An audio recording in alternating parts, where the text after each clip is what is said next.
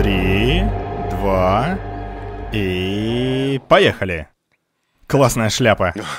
Я тебе это уже говорил, но повторю это в эфире. Она... Она такая, типа как у Индиана Джонса, но... Она отчасти, отчасти ковбойская. Она... Да, ты где-то между ними. Да, да. Ты катаешь на волнах, танцуешь у грани. Просто у меня большая голова. Есть такой сайт большиеголовы.ком. Есть даже сайт такой? Реально сайт для башковитых. Надо там купить шляпу моему другу Берту Крайшеру. Я надел его шапку и офигел, насколько у него огромная голова. У меня со всех сторон был зазор в дюйм. Я-то думал, у меня голова большая. Если знаешь свой размер шляпы, ты знаешь свой размер? Не, не знаю. Короче, если знаешь свой размер шляпы, это число как-то получает. Знаешь как? Как? Короче, измеряешь обхват головы измерительной линейкой, меряешь как талию, только голову, берешь это число, делишь его на пи, и это твой размер шляпы. Ух ты! Да. Сложно как-то. Поделить на два. А чё не взять как талию? 32.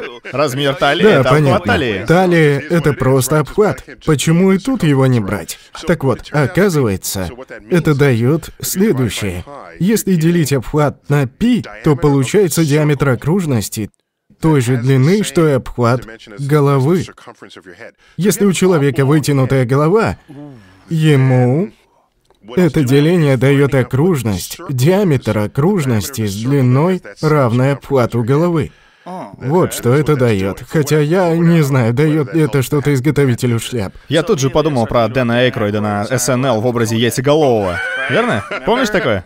Там уже надо высокая Да, шляпа. но это уже сложности, сложности пошли. Чувак, ты по-прежнему стендапишь, круто? Без остановок. Я в восторге. Спасибо. Я видел пару месяцев назад ты вел ММА, кажется. Но ММА это у меня постоянка. А, постоянка, я просто одним глазом Я видел. типа яркий... Ты молодец, что остаешься в форме, я уже заплыл А весь. был-то, блин, махина. Я видел А, фотку. фото видел, да? Когда, когда занимался борьбой, я такой, блин, Нил, да ты красавчик. Да, был у меня имидж. А сейчас занимаешься, Нил? Я бы- Дело не в том, что сил нет, времени нет. А вот каким ты был качком, только глянь. Сколько ты весил? Дай угадаю. Давай. 80. Не-не-не-не, я почти метр девяносто, там 86 А, кило. Круто. Ровно. У меня были здоровые бедра. У других борцов бедра были тоньше, плюс я был выше оппонентов, а раз у нас был одинаковый рост, у них было больше мышц. У всех же один вес. Стой, я правильно сказал? Я выше. Ага. А вес тот же. То есть у них больше мышц. Так. Жира-то нет ни у кого. Вот мне и приходилось использовать свои долговязые преимущества, которых у остальных не было. Я мог дальше дотянуться, схватить за лодыжку. В боевых искусствах длинные руки и ноги дают много преимуществ, в частности, в борьбе захваты, упоры. Особенно если ты быстрый и долговязый. Я был и тем, и тем, но когда меня брали в захват, мне было сложно А, как ты сейчас тренируешься? Никак? Вообще? Нет, я стараюсь, я стараюсь. Когда удается, все супер. Просто сейчас столько всего, и нужно Ну да. выделять время. И это, это фигово, да? Когда становишься слишком Я популярным. смотрел сейчас много документалок про еду, чтобы люди меняли питание. Я решил их все посмотреть. Как-то раз за выходные глянул параллельно с делами. И я... Проголодался? Нет, один мужик хотел сбросить килограмм 50. После каждых 7 килограмм он клал на столешницу шар для боулинга и говорил, «Столько я теперь в себе не ношу, Ух ты. потому что они весят где-то 7». Я думаю, ничего себе, он измеряет вес шарами для боулинга, это круто. А то говорят, я сбросил килограмм, я сбросил полтора, это не влияет на восприятие так, как шар для боулинга. Ну да. Когда ты сбросил 7 кило. Ведь кому нужен такой балласт? Я подумал, что это психологически сильно. Реально сильный. Я согласен, что нам нужны... Я вот обычно представляю блины от штанги или А, гантели. да, тоже вариант. Да, да. Я вот недавно стал периодами поститься. То есть, когда я ем в течение дня в пределах 10 часов. Ух ты, то есть 10 из 24. Да, 14 Ко мне на радио на старток приходил Терри Крюс. Вот он махина. Да, Так? он круто выглядит. И при этом... А ему 47, что ли? Ну, ты понял. И он до полудня не ест. А, А потом уже не ест до 10. вот, 10 То есть часов. не ест после 10, Ну да. тоже 10 часов. И он каждый день видит, как все едят завтрак, бранч, ему приходится себя сдерживать. То есть тоже похоже на пост. Да. Каждый день. Периодически Чтобы пост. дисциплинировать себя. Это же, по сути, самоконтроль.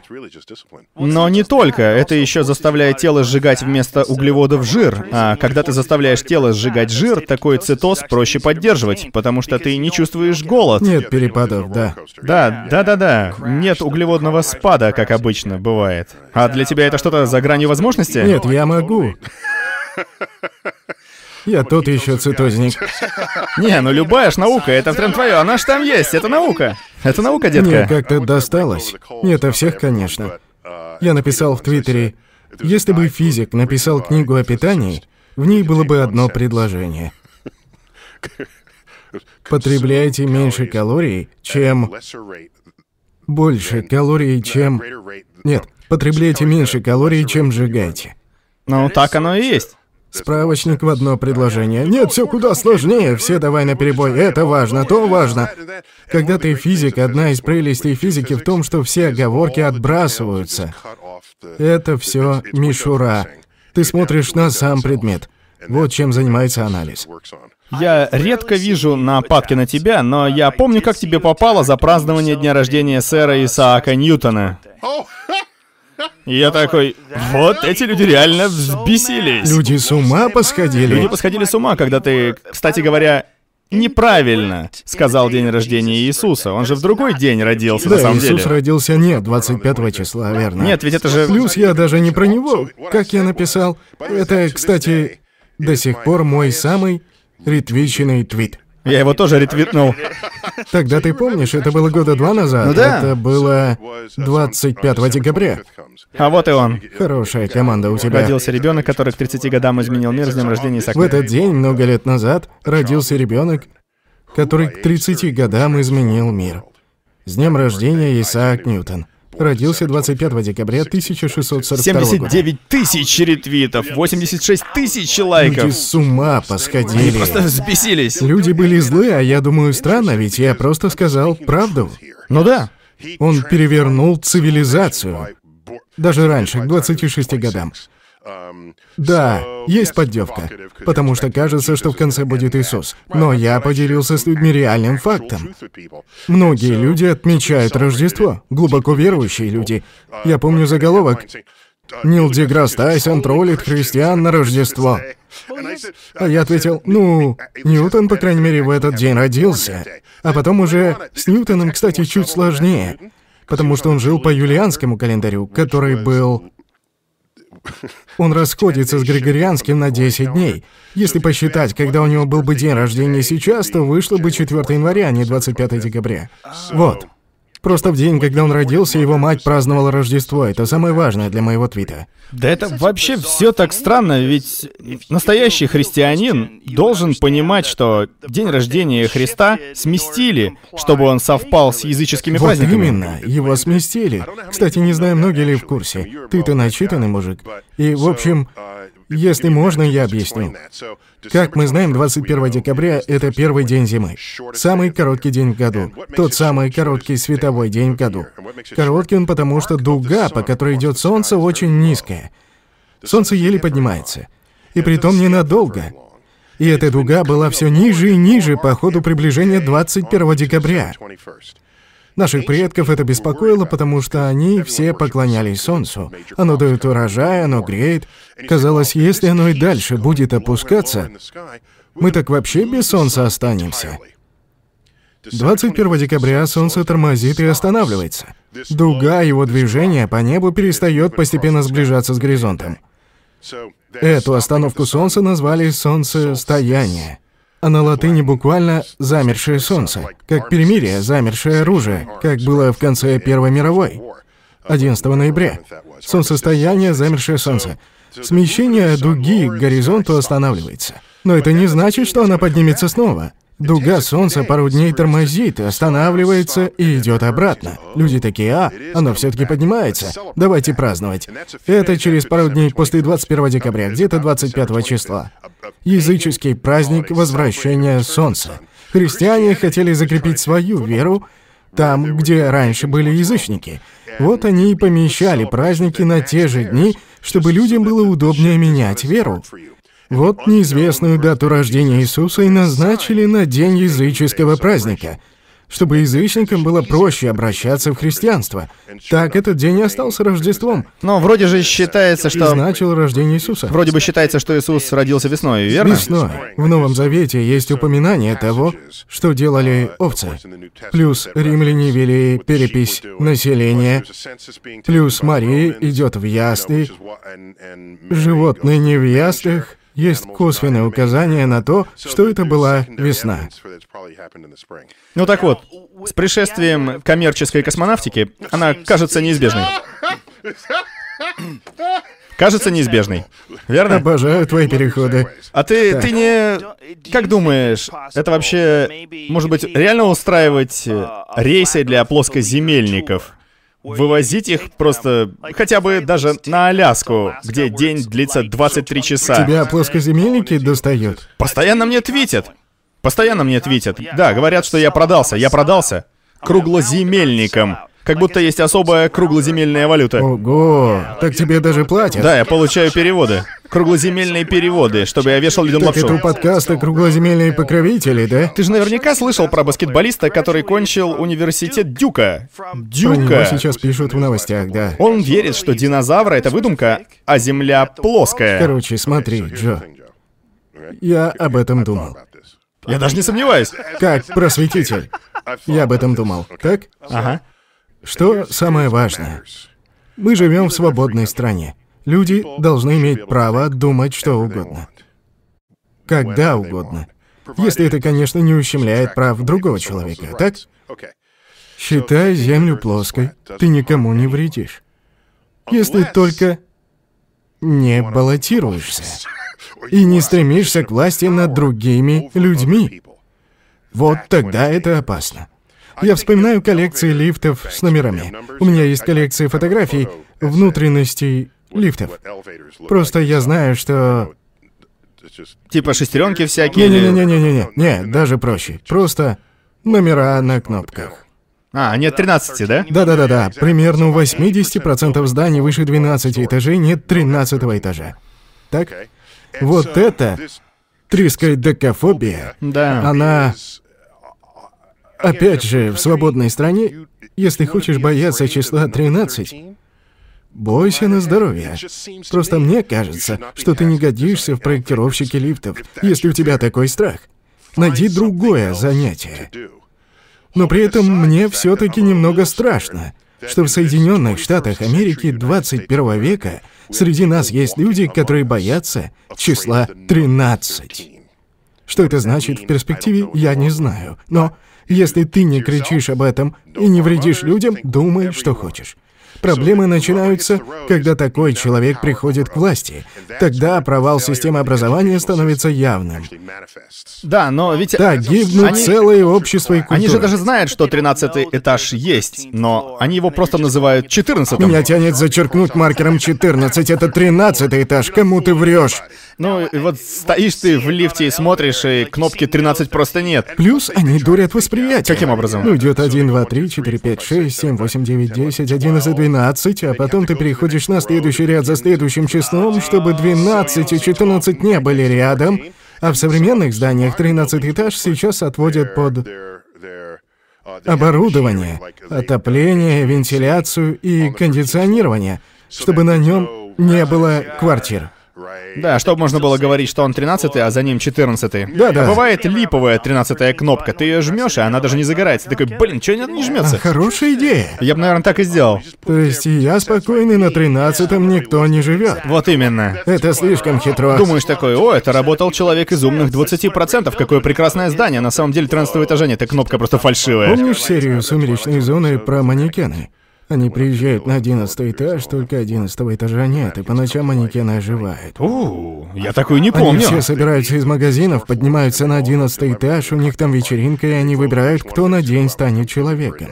Сумеречная зона была просто супер. По-моему, лучшая передача в истории, даже по сравнению с нынешними. У них было столько крутых сюжетов. Крутые сюжеты, крутые актеры, крутая съемка, и он был черно-белый, поэтому тени были совершенно черные. Когда кино цветное, тень особой роли не играет, потому что все видно. А вот в черно-белом тени создают настрой. Так что да. Я тут пересматривал серию «Я люблю людей». Да, давненько я не смотрел. Я люблю людей. Она у меня была в записи, думаю такой, а сяду-ка я гляну. И в ней же был мужик, который играл Ларча Да, в да. семейке Адамс. Да, крутейшая серия. У нее были все нужные компоненты. Люди смотрят такие, а, ну они вроде как бы ничего. Вроде ничего, да, они прекратили наши войны. Это поваренная книга. Блин, да, это круто. Еще была другая серия «Захватчики», помнишь? Не, Это было выступление одной женщины. Я не помню, кто именно, не Агнес Мурхед, но кто-то из актрис той эпохи. Сейчас вспомню. Она живет одна на ферме в доме без электричества, просто ферма, и она одна. И ей на крышу садится инопланетный корабль. И он весь такой, с устройствами, у него пилы, лазеры, он давай все резать. Она в панике, отбивается сковородками, кастрюлями, скалкой, потом достает дробовик. Короче, лупит его, а мы ничего не видим, только свет, блики, а оно показывают крошечное, сантиметров 10 высотой, и оказывается, что оно на нее напало. И она наконец такая... Вот он, видишь, маленький робот, так? Ну и она такая... И тут... Ладно, расскажу. Сериалу 40 лет, что там скрывать? Она успешно повреждает этого робота, и мы слышим радиосообщения от пришельцев внутри.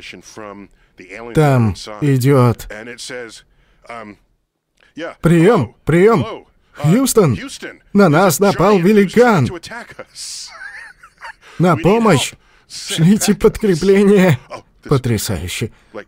Это мы были захватчики. Это мы сели на ее дом на какой-то планете. или на какой-то параллельной земле в параллельном измерении, где просто земля Да маленькая. какая разница? Мы... Нет, нет, нет. Нет? Нет. А, кажется, я понял. Это мы на другой планете. Это она, великан. Они такие, на нас напал великан. Но всю серию мы воспринимаем от ее лица, что пришельцы напали на нее.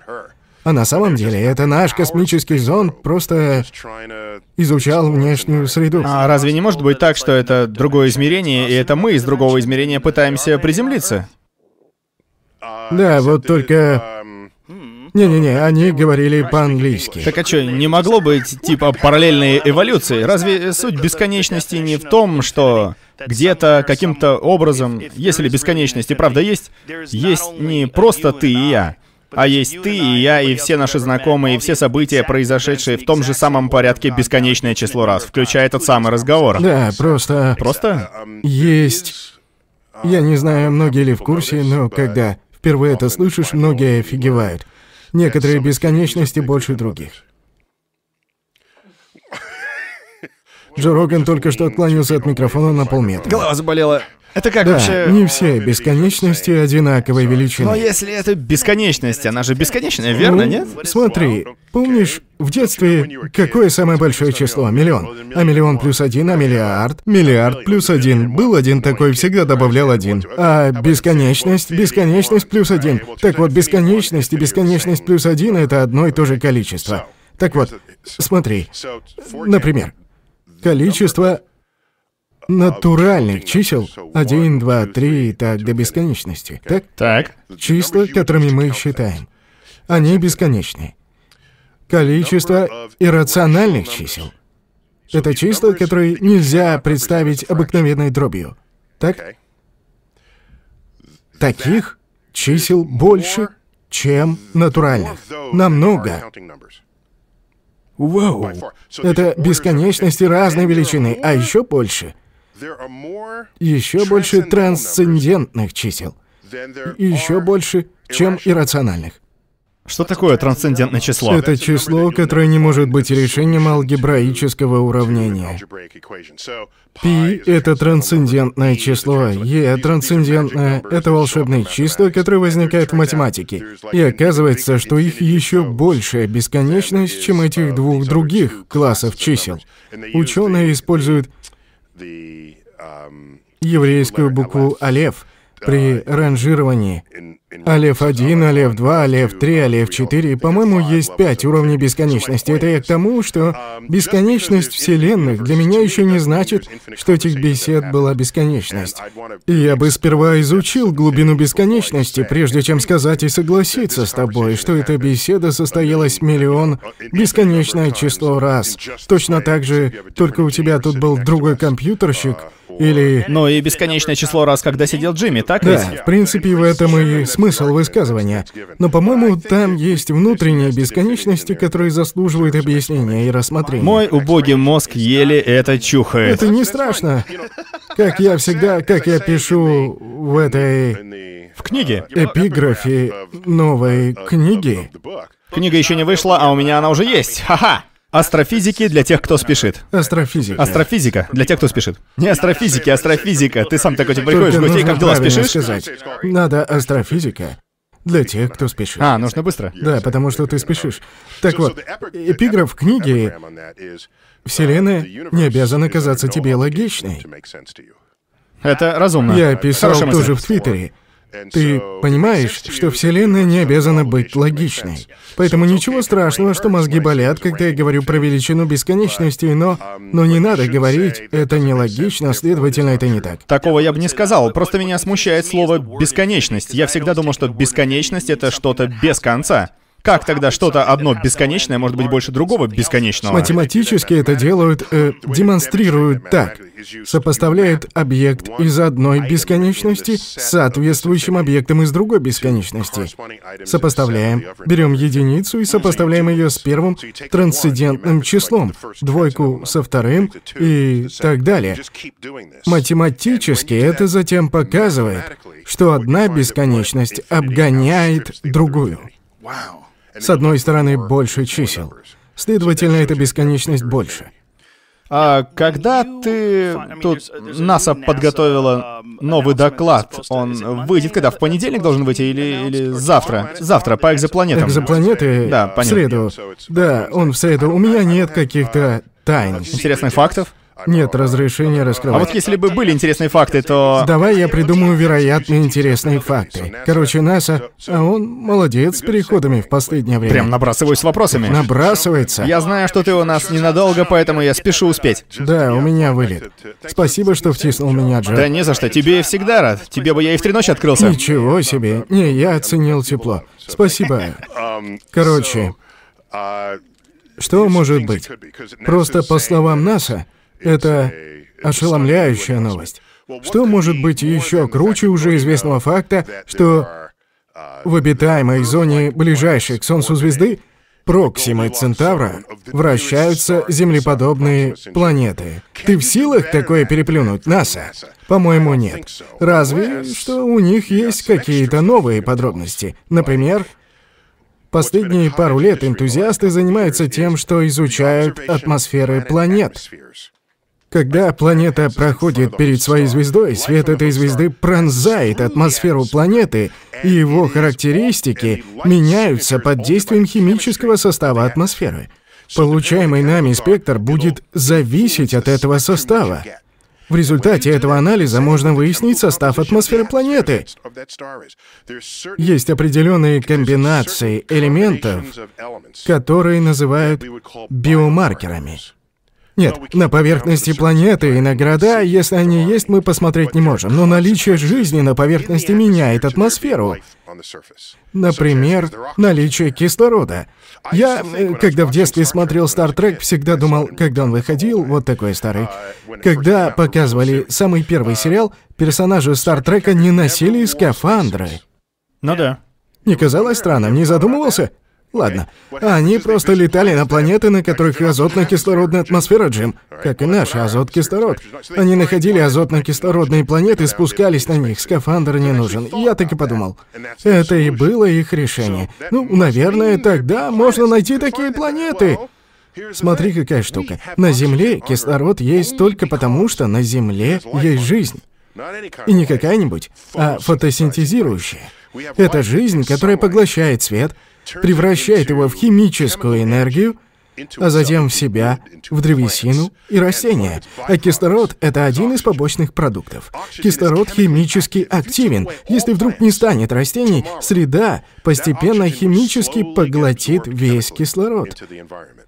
И пришельцы уже не увидят в нашей атмосфере кислород, указывающий на жизнь на Земле. Люди часто удивляются, слыша, что воздух в основном состоит из азота. Да, в атмосфере 78% азота. А знаешь, что было бы, будь кислорода слишком много? Если бы его было половина или больше... Все были бы обдолбанными. Были бы под кайфом, да? Есть же такой эффект? Короче, лесные пожары, например, не тухли бы. А, ну да. Кислород поддерживает горение, и можно было бы сжечь всю растительность в мире, будь кислорода больше определенного процента. Нужен Достаточный уровень для кислородного метаболизма, но не слишком высокий, чтобы лесной пожар от молнии не сжег землю. Но если это я к тому, что если они... Я не знаю, что они скажут. Это я угадываю. Потому что последние пару лет многие этим занимались. Давайте искать биомаркеры. Есть ли вариации в составе данной атмосферы? Если есть, значит их что-то вызывает. А определенные сочетания элементов указывают на наличие какой-то жизни. Ну вот лет 20 назад об экзопланетах только подозревали, но не было никаких реальных доказательств. Кстати, я на всех своих выступлениях, а ты можешь на своих концертах, спрашиваю, кто родился после 95-го. У тебя публика молодая. Кто-то да поднимет руки. Так вот, я их нарекаю поколением экзопланет.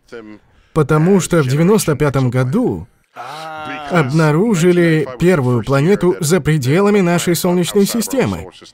То есть всю их жизнь люди знали о других звездных системах. Это офигеть можно. Поколение экзопланет. Я хочу запустить это движение. Это офигеть, это настолько ново. О, очень. Я как раз тут жил. 24 года назад. То есть 22. Да, это, это офигеть. Если подумать, насколько это короткий промежуток времени, и за это время мы нашли... Тысячи, сейчас уже больше трех тысяч экзопланет. Это технический прогресс, не только научный. Инженерия, технология, качество телескопов, качество снимков. Много всего идет в ногу с научным прогрессом. Мало было стать по-эйнштейновски умнее. Нужны еще хорошие инженеры, чтобы собрать устройство для измерений. Так гравитационные волны нашли. А что ты думаешь насчет якобы планеты за поясом Койпера? Ее только подозревают? А, девятая планета, да-да-да. Данные убедительные. Они как сделали? Посмотрели на другие объекты в поясе Койпера. Это мои коллеги из Калтека. Тот же Майка Браун. Он... Про меня говорят, что я убил Плутон. Я был соучастником, согласен, но я не убивал. Это он убил Плутон. Он нашел объект, по сути, размером с Плутон. То есть мы либо его называем планетой, либо разжалуем Плутон. А насколько Плутон меньше, например, нашей Луны? Ой, не заводи меня. Наша Луна в пять раз тяжелее Плутона. Ого. Плутон изначально был никакой. Мы думали, он большой. Мы хотели, чтобы он был большой. Мы сделали его одним из нас, одним из девяти. Его размер точно узнали только в конце 70-х. Тогда появились более точные методы оценки размеров. И оказалось, что он меньше даже нашей... Хотя вообще у нас большая Луна. Но если мы Луну не считаем планетой, то и Плутон, получается, не планета. Так вот, объект. Что они сделали? Они нашли другие объекты. Та же команда. Константин, не помню, как звучит его фамилия, Батыгин и Майк Браун, оба из Калтека. Они нашли объекты во внешнем, в поясе Копера ледяных тел. Плутон — один из них. Проследили их движение и смотрят. Если учесть всю воздействующую на них гравитацию, то они должны двигаться так. Но они двигаются не так, а иначе. Значит, либо закон всемирного тяготения не работает во внешней Солнечной системе, либо есть какой-то объект, гравитацию которого мы не учли в движении изучаемых объектов. Допустим, закон тяготения не нарушается. Какой тогда нужно поместить объект? На каком расстоянии и каким размером, чтобы он влиял на движение наших объектов в поясе Копера наблюдаемым образом? Они использовали закон Боды? Не-не-не-не, это не, его давно... Вытеснили? Спасибо, что напомнил его, но он был ранним методом поиска новых планет. Он был основан на массе, гравитации. Не-не-не-не, закон Боды был простым арифметическим приемом. Он просто удваивал расстояние с одним дополнительным параметром. Удваивал расстояние от известной планеты. Ну, например, там еще была одна константа, которая подгоняла ближайшие планеты. Берем Марс. Расстояние от Марса до Солнца в два с половиной раза больше земного. Что за Марсом? Юпитер. У него расстояние в пять раз больше А, земного. понял. У Сатурна в 10 раз больше земного. Ясно. От двух с половиной до 10. Закон Бода — это простая арифметическая схема. Она не опирается ни на какую И он физику. опирался только на Солнечную систему. Да, только на нее. Он работал. Там нужно было извернуться, чтобы втиснуть Меркурий. А, серьезно? Плутона там не было, его еще тогда не открыли. Короче, это была такая топорная формула, которая в основном была правильной по случайности. И было это в каком году? Ой, это было начало 19 А, века. ух ты, ну понятно. Сейчас-то есть продвинутые компьютерные программы, точные методы моделирования. Вот колтековцы говорят, где-то в этой области неба должна быть планета, давайте искать. Потому что она влияет на орбиты других объектов, и это благородный способ открытия планеты. Также открыли Нептун. При изучении орбиты Урана оказалось, что он не подчиняется законам Ньютона. Может, они и так далеко не работают. Их там же еще не проверяли. Поэтому решили допустить, что законы действуют, и посчитать, что ж тогда должно влиять. Это, кстати, очень сложный математический расчет, и мы же не смотрим, вот объект, какое у него гравитационное поле. Мы смотрим, вот нужное гравитационное поле, где должен находиться объект и какой он должен быть массы. Это гораздо более сложная математическая задача. И когда ученые выяснили и рассчитали блудную орбиту Урана, они стали искать новую планету и обнаружили Нептун. Ух ты, то есть сейчас с этой девятой планетой... Я же правильно сказал, орбита движения Урана не подчинялась законам. И ученые заподозрили существование Нептуна. Говорят, смотрите сюда завтра ночью. Посмотрели и открыли планету. Ух ты. Это была блестящая работа. И все началось с 19 века. Люди были крутые. В каждом поколении свои крутые ученые. Ну а насколько далеко от известной Солнечной системы должна быть эта новая планета? Я не тороплюсь заявлять о девятой планете. Очень далеко? Она в 20 тысяч раз дальше Земли от Солнца. Прости, но ты не из наших. Ты не здешний. Не местный. Прости, не ощущаю. Это как назвать Коннектикут районом Нью-Йорка? Не ощущаю. Не ощущаю. Блин, но оно большое, верно? Масса в 6 земных. Да, я не помню, какую они там рассчитали массу. Но будь этот объект в Солнечной системе, мы бы сразу назвали его А планетой. не было такого предположения, что это старая сгоревшая звезда, что-нибудь такое? Нет, при такой массе нет. Маловато? Ты, наверное, вспомнил, если ты это вспомнил, то у тебя отличная память. Давным-давно, в далекой-далекой галактике, где-то в 1970-х, ученые заметили по земной летописи вымирания, что каждые 20 тысяч лет идет всплеск. Этакий провал геологической летописи с большим вымиранием видов. Ученые задумались о причинах. Может, на Землю периодически обрушивается дождь из комет и рушит экосистему, вызывая периодическое вымирание видов? Если так и есть, то, может, у Солнца есть парная звезда. Да, точно, бинарная звездная система. Бинарная звездная система. И они назвали ее, даже имя ей придумали, Немезида. Назвали зачем-то. Было понятно, какой у этого объекта должен быть период вращения. Он должен совпадать с периодичностью всплесков вымирания. Значит, он должен быть 20 тысяч лет. Ее искали и не нашли. Потом пересмотрели летопись вымирания. Ее нужно было подгонять, чтобы она смотрелась периодической. Короче, гипотезу Немезиды бросили. Но вроде же бинарных систем очень много. Да, больше половины звезд на небе ночью — это система из двух и больше звезд. Даже помнишь известный кадр из Звездных войн первого фильма, до того, как они начали нумеровать, кажется, Звездные войны Точно, 4. Татуин, да? Так она называлась вроде. Короче, это пустынная планета, на которой был люк. Он выходит из гостей от э, отчима или приемных родителей. Я не помню. Короче, у кого он там был в гостях, он выходит, и мы видим двойной закат. Вот, по сути, и вся реальная наука в этих фильмах. И все? Во всех Звездных войнах. Да. Кстати, вот это мне тоже очень понравилось, как ты разнес гравитацию. Фильм «Гравитация». И сколько ты народу разозлил? За фильм. Вот я и бросил комментировать фильмы. Чего я буду людей злить? Когда я смотрю фильм, у меня эти мысли и так возникают. Думаю, Поделюсь тогда ими с людьми, если им интересно. Вот и поделился. А люди... Последний фильм я разбирал «Звездные войны. Пробуждение силы». «Звездные войны 7». Я написал несколько твитов. Один из них был... BB-8, гладкий, металлический, вертящийся шарик, неподвижно буксовал бы на песке. Народ взбеленился. Один даже ответил на твит «Завали ебало». Прикинь? Думаю, у меня нет цели злить людей. Моя цель — просвещать, чтобы людям было интереснее в кино.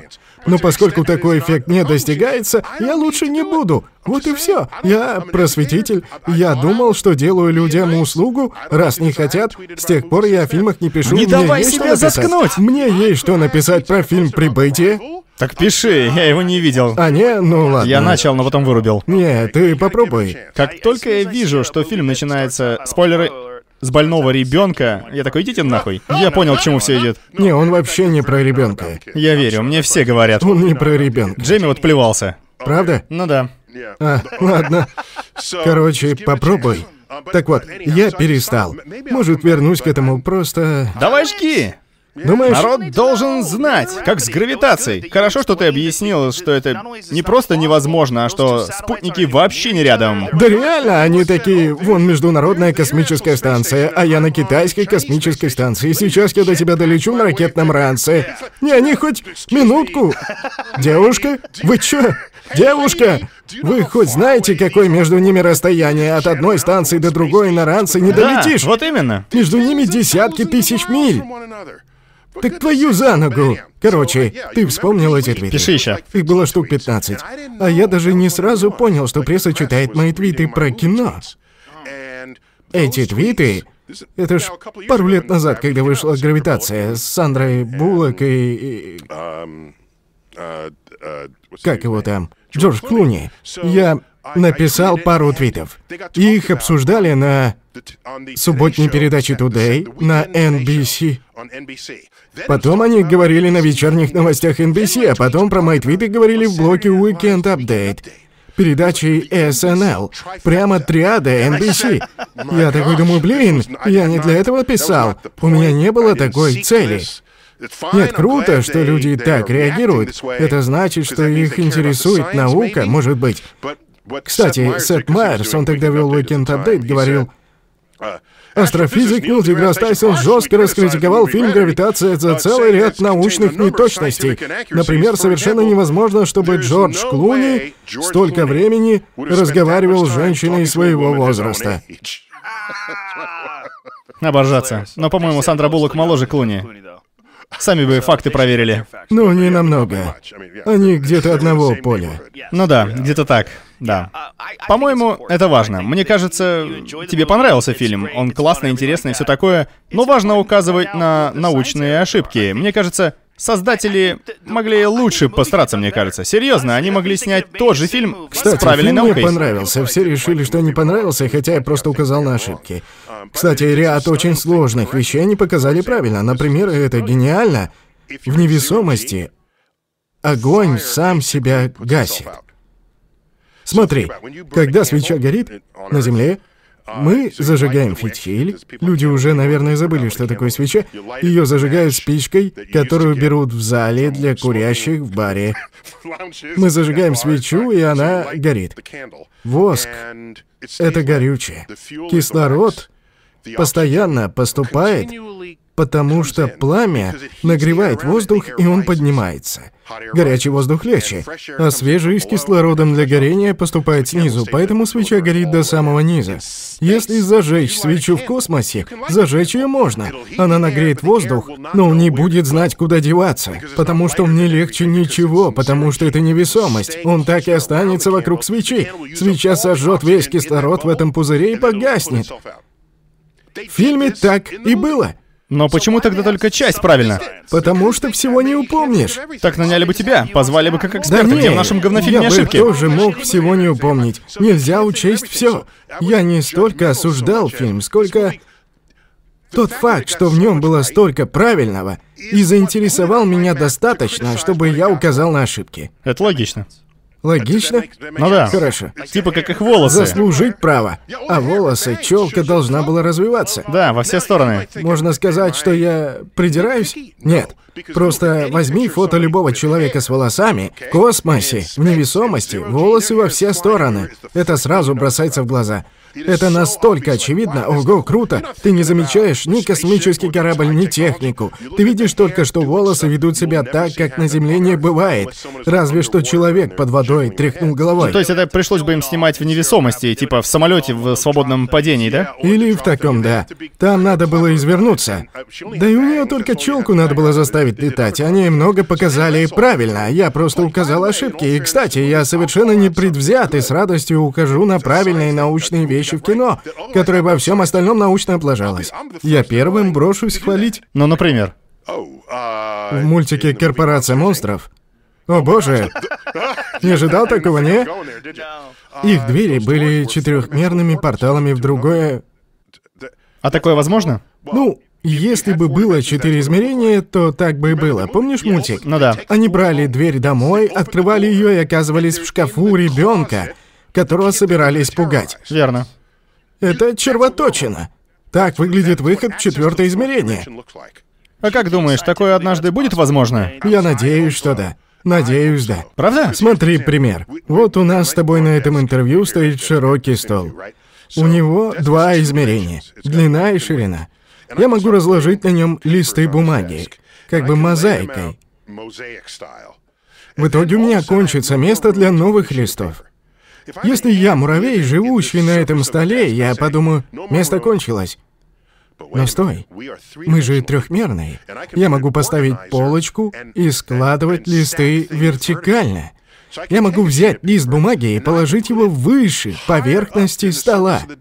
Муравей подумает, куда девался лист, боже мой, он исчез в каком-то портале, что происходит? Лист попал в третье измерение, а муравей, привязанный... Понятно, что муравьи трехмерные, но представь, что он живет в двух измерениях. Ты бы спрятал этот лист в третьем измерении. И муравей бы понятия не имел, куда он девался, потому что у тебя есть портал, доступ к лишнему измерению. Представь, сколько можно сложить на столе, когда есть доступ к третьему измерению над ним.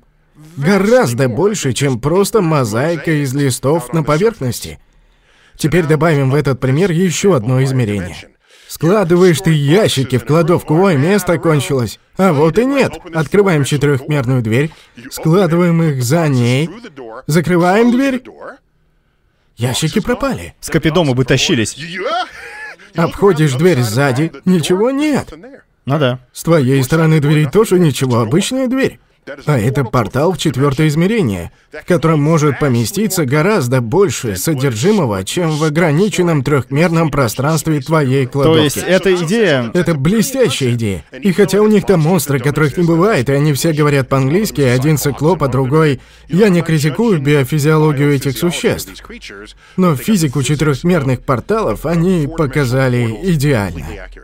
Понятие измерений для людей — это автоматически абстракция. Я обожаю измерения, и да, они абстрактные, да. Поэтому проводник в дополнительные измерения — это математика. Наша интуиция в этом не помощник. Верно, вот тут все это и начинается, когда ты говоришь «математика», что она проводник. Когда квантовые физики берут свои стандартные желтые блокноты и начинают выписывать всю эту чертовщину, которую не понимает никто, кроме тебя и, может быть, еще и их, ты смотришь на эти уравнения? Их и может меня, а не меня и может их. Ну, ты, наверное, понимаешь. Я точно не пойму. Я это к чему? Что они такое выясняют, что позволяет им сказать, что на свете, кажется, говорили, когда-то было 11, сейчас вроде бы уже больше измерений. Сколько сейчас говорят? У меня нет новейшей переписи измерений Вселенной, но мы что делаем? Мы пытаемся понять происходящее. Ага. Мы делаем предположения, философские, математические предположения. Например, допустим, все частицы которые проявляются как электроны, протоны, нейтроны, кварки, допустим, все они энергетические струны, которые вибрируют с разной частотой. А мы фиксируем эти разные частоты как разные частицы. Ну, допустим, да. Ага. Какие тогда последствия у этого предположения? Сколько этим вибрирующим струнам нужно измерений, чтобы у них были свойства, которые мы наблюдаем в своих трех измерениях? То есть, объясняя наблюдения, мы приходим к совершенно новым вещам. И это хорошо. К новым идеям, которых прежде никто не касался. В этом нет ничего плохого. Мы и раньше так делали. Мы так выяснили, что происходит в центре Солнца. Мы туда летали? Нет. Нет. Но мы знаем, как материя ведет себя при давлении и нагреве. Это можно проверить в лаборатории. У нас есть Солнце с известной температурой поверхности, массой, с определенной светимостью, и мы смотрим, что должно происходить в ядре. Возьмем новейшую физику, квантовую физику, химию, ядерную физику, собираем их, и в итоге мы точно знаем, что происходит в центре Солнца, и переходим к следующим задачам, хоть мы не были внутри Солнца. Но когда они занимаются этой математикой нынешних наблюдаемых вещей на атомном и субатомном уровне, так? Ты же в курсе, что электрон... Просто у меня по этой теме был курс. Есть такая серия лекций, называется «Великие курсы». Ну да, они даже спонсировали этот подкаст как-то. Реально, да? Да. Во, великие курсы. Круто. Они меня как-то позвали быть одним из их профессоров. И я вел очень короткий, большинство курсов лекций по 30, целый семестр колледжа. У меня нет ни времени, ни сил, и мне разрешили делать короткие серии. В одной было всего шесть частей. Она называется «Необъяснимая Вселенная». Это было шесть частей обо всем, о чем мы в нашей Вселенной не знаем ничего. Ты скажешь, такой курс любой дурак прочитает. Темная материя без понятия. Следующая лекция. Там, возможно, что-то есть? Да, может. Мы не знаем. Следите за новостями. Просто интересно узнавать, как мы выясняем, чего мы не знаем. Это курс по нашему неведению. И я им доволен. Обычно в курсах лекций такого нет. Он и сейчас доступен. В этом курсе я говорю и повторю сейчас, у электрона нет известных измерений. Он меньше наименьшего объекта, который мы можем измерить. То есть, грубо говоря, он бесконечно мал. Мы не можем даже придумать, как его измерять. Кстати, как измерять что-то мелкое? Берут что-то еще меньше и смотрят, во сколько раз первое больше. О, головушка моя. Тупая моя голова. Нет, ты подумай, как сложно оценивать крайности. Спроси меня, насколько велика Вселенная. Я скажу, она величиной с... э, И что дальше? Нет ничего величиной с Вселенной. Самого большого и самого мелкого краев нет чего-то второго. Там сложно оценивать. Сказать, какое оно по сравнению с чем-то другим. А ты допускаешь, что самый большой и самый мелкий край — это одно и то же? То есть, что в самой мелкой измеряемой точке буквально может быть целая вселенная? Это типа как фрактал. Об этом интересно размышлять. Ну, в микромасштабе, да? Ну да. Об этом интересно размышлять. Типа бесконечно микро. Тем не менее, люди... Кстати, когда в 20-х годах открыли атом и его структуру, и что есть электрон, и он, в кавычках, вращается вокруг ядра, люди такие, стоп, мы же это уже видели, планеты вращаются вокруг Солнца. То есть, может, это мини-солнечная система, и там тоже атомы Солнечной системы. О, это хорошо, что ты вспомнил, хорошо, что мы вспомнили. Я хотел и чуть не забыл у тебя это спросить. Есть фотография клетки мозга рядом с фотографией известной Вселенной, и они до жути похожи. Это ты про крупномасштабную структуру Да. Вселенной с кластерами галактик, да? Я к этому вернусь. Найди фотку, Джейми. Я вернусь к этому. Короче, ты ему никогда не говорил, чтобы он сам фотки искал? Да, я просто не могу вывести их на экран, поэтому ищет он. Короче, Микромасштаб. смотри, почему это маловероятно. Об этом думали, но вот почему это маловероятно. Проявления законов физики на атомном уровне не такие, как на макроскопическом. Они просто другие. Планета может занять любую орбиту, сообразную своей скорости вокруг своей звезды. Электрон не может. Его энергетические уровни предопределены и квантованы. Отсюда и слово «квантовое». Приставка «квантовая» в квантовой физике. Если бы на всех масштабах материи и энергия подчинялись одинаковым законам физики, то я бы сказал, что у нас идут все меньшие солнечные системы. Но законы кардинально меняются. Поэтому с виду вещи могут казаться похожими, но когда начинаешь их понимать и анализировать, и манипулировать ими, и использовать их свойства и поведение для своих целей, что мы проделали с атомами и молекулами для создания цифровой революции, они перестают быть похожи, и ты оставляешь эту красивую идею. Так, а насчет нейронной сети и кластеров, кластеров галактик, суперкластеров, они справа, нейроны слева. Это так жутко. Да, так вот. Да, они выглядят похоже, но подчиняются совершенно разным законам физики. То есть есть законы физики, которые определяют жизнь клеток мозга, но никак не связаны с происходящим во Вселенной. Про клетки мозга можно посмотреть, какие силы на них влияют. Электромагнитные. Клетки мозга работают на электрических импульсах, химических импульсах, поэтому же наркотики влияют на мозг.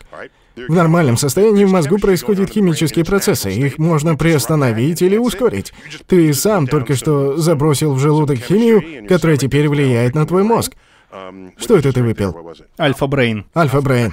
Ага. Так вот, ты вводишь химию, и это химия. То, что происходит в крупномасштабной структуре Вселенной, это не химия. Понял. Там есть химия где-то внутри, но эту структуру сформировала не химия. И поэтому это скорее художественный курьез, нежели изображение с серьезным научным подтекстом. То есть это просто удивительное это сходство. Да, это удивительное сходство. Их классно поставить рядом и задуматься, но это не... Классно задуматься эстетически, но не научно. Нет, но зато круто, когда сидишь такой с друзьями. Ого, чувак! Зависит от накрутки. Да-да, вот именно. Но когда мы смотрим на субатомные частицы, прошу прощения, и вот ученые наблюдали их в суперпозиции, что они одновременно двигаются и не двигаются, исчезают и появляются. Просто когда доходишь до этого уровня... Я повторю. Эпиграф книги Вселенная не обязана казаться тебе логичной. Не, ну это понятно. Она и не кажется. Не кажется. Смотри, частицы. На этом уровне все, что происходит с атомами и молекулами, выходит за рамки нашего опыта. Мы не выпиваем в баре с протонами, нуклонами, другими нуклонами, молекулами там. Нет же. Поэтому то, что с ними происходит в течение дня, нам совершенно чуждо. Ты уменьшаешься до этих размеров и видишь, как частицы исчезают и появляются, как они соединяются, квантово-механически соединяются. Это все очень странно. И ты бы сказал, что это полный абсурд. И это все прям наблюдается? О, да. Прямо визуально? Ну, когда как. Зависит от масштабов. Иногда видны явления, которые происходят потому что они происходят как следствие микроявления. Вот. То есть электрон еще меньше всего этого? О, да. На сколько порядков? Не-не-не, мы не знаем, насколько мал электрон. Его еще никому не удалось измерить. Ну так вот, концепция теории суперструн. Эти вибрирующие струны еще меньше? Ой, я забыл. Струны должны быть меньше, тоньше, меньше электрона. Да. Во много-много-много... Это я тебе не посчитаю. Это надо звать эксперта по То есть это на самом мелком из возможных наблюдаемых уровней? А, это отличный вопрос. Где этот уровень? Ты же в курсе, что слово «атом», которое придумали греки, что оно значит по-гречески? Оно переводится знаешь как? Нет. Неделимый. Они считали, что вся материя на каком-то микроуровне состоит из неделимых объектов. А как они до этого додумались? Они не знали, они предполагали. Просто офигеть. Ну, они были богаты, у них было свободное время, и когда не воевали, могли поразмыслить. То, что мы сейчас называем философией, берет свои истоки в том времени. И истоки науки зарождались там же. Когда возникала идея, применимая к мировым явлениям и позволяющая предвидеть будущее явление, это и была наука. Но атом, как оказалось, делимый. Он делится на субатомный, меньше атома, частицы, электроны, протоны, нейтроны. И есть целая куча менее известных частиц. Нейтрино и так далее. Потом оказалось, что и протоны с нейтронами делимы. Они состоят из кварков. По нынешним представлениям, во Вселенной всего четыре фундаментальных частицы. Фотон, он же свет, электрон. Его несколько видов, есть антиэлектрон, но пока что упростим. Фотон, электрон, кварк и нейтрино. И все. Из них состоит все, что мы наблюдаем во Вселенной. Это в кавычках атомы Вселенной. Неделимые блоки, так сказать. Кстати, тут... А еще темная материя может состоять из какого-то другого О, неизвестного вещества. Но лучшие умы пытаются разобраться в темной материи. Мы выяснили, что она есть, но не знаем, что это. Она же вроде составляет 90 с чем-то там процентов Вселенной. Если сложить темную материю и темную энергию, это 95% состава Вселенной. Мы определили их существование математически, но понятия не имеем об их природе. У тебя есть прекрасный шанс пролить свет на всю эту... Это все есть в астрофизике для тех, кто спешит. Эта книга выходит в мае, да? В мае. Ее можно предзаказать. Кстати, издатели обожают предзаказы. Это некрасиво, но Да классная, размер что надо. прикольное. На Амазоне можно заказать, да? Издатели потому любят предзаказы, что можно оценить. Будущий тираж. Да, никто не хочет печатать больше или меньше, чем надо. Предзаказ позволяет оценить тираж.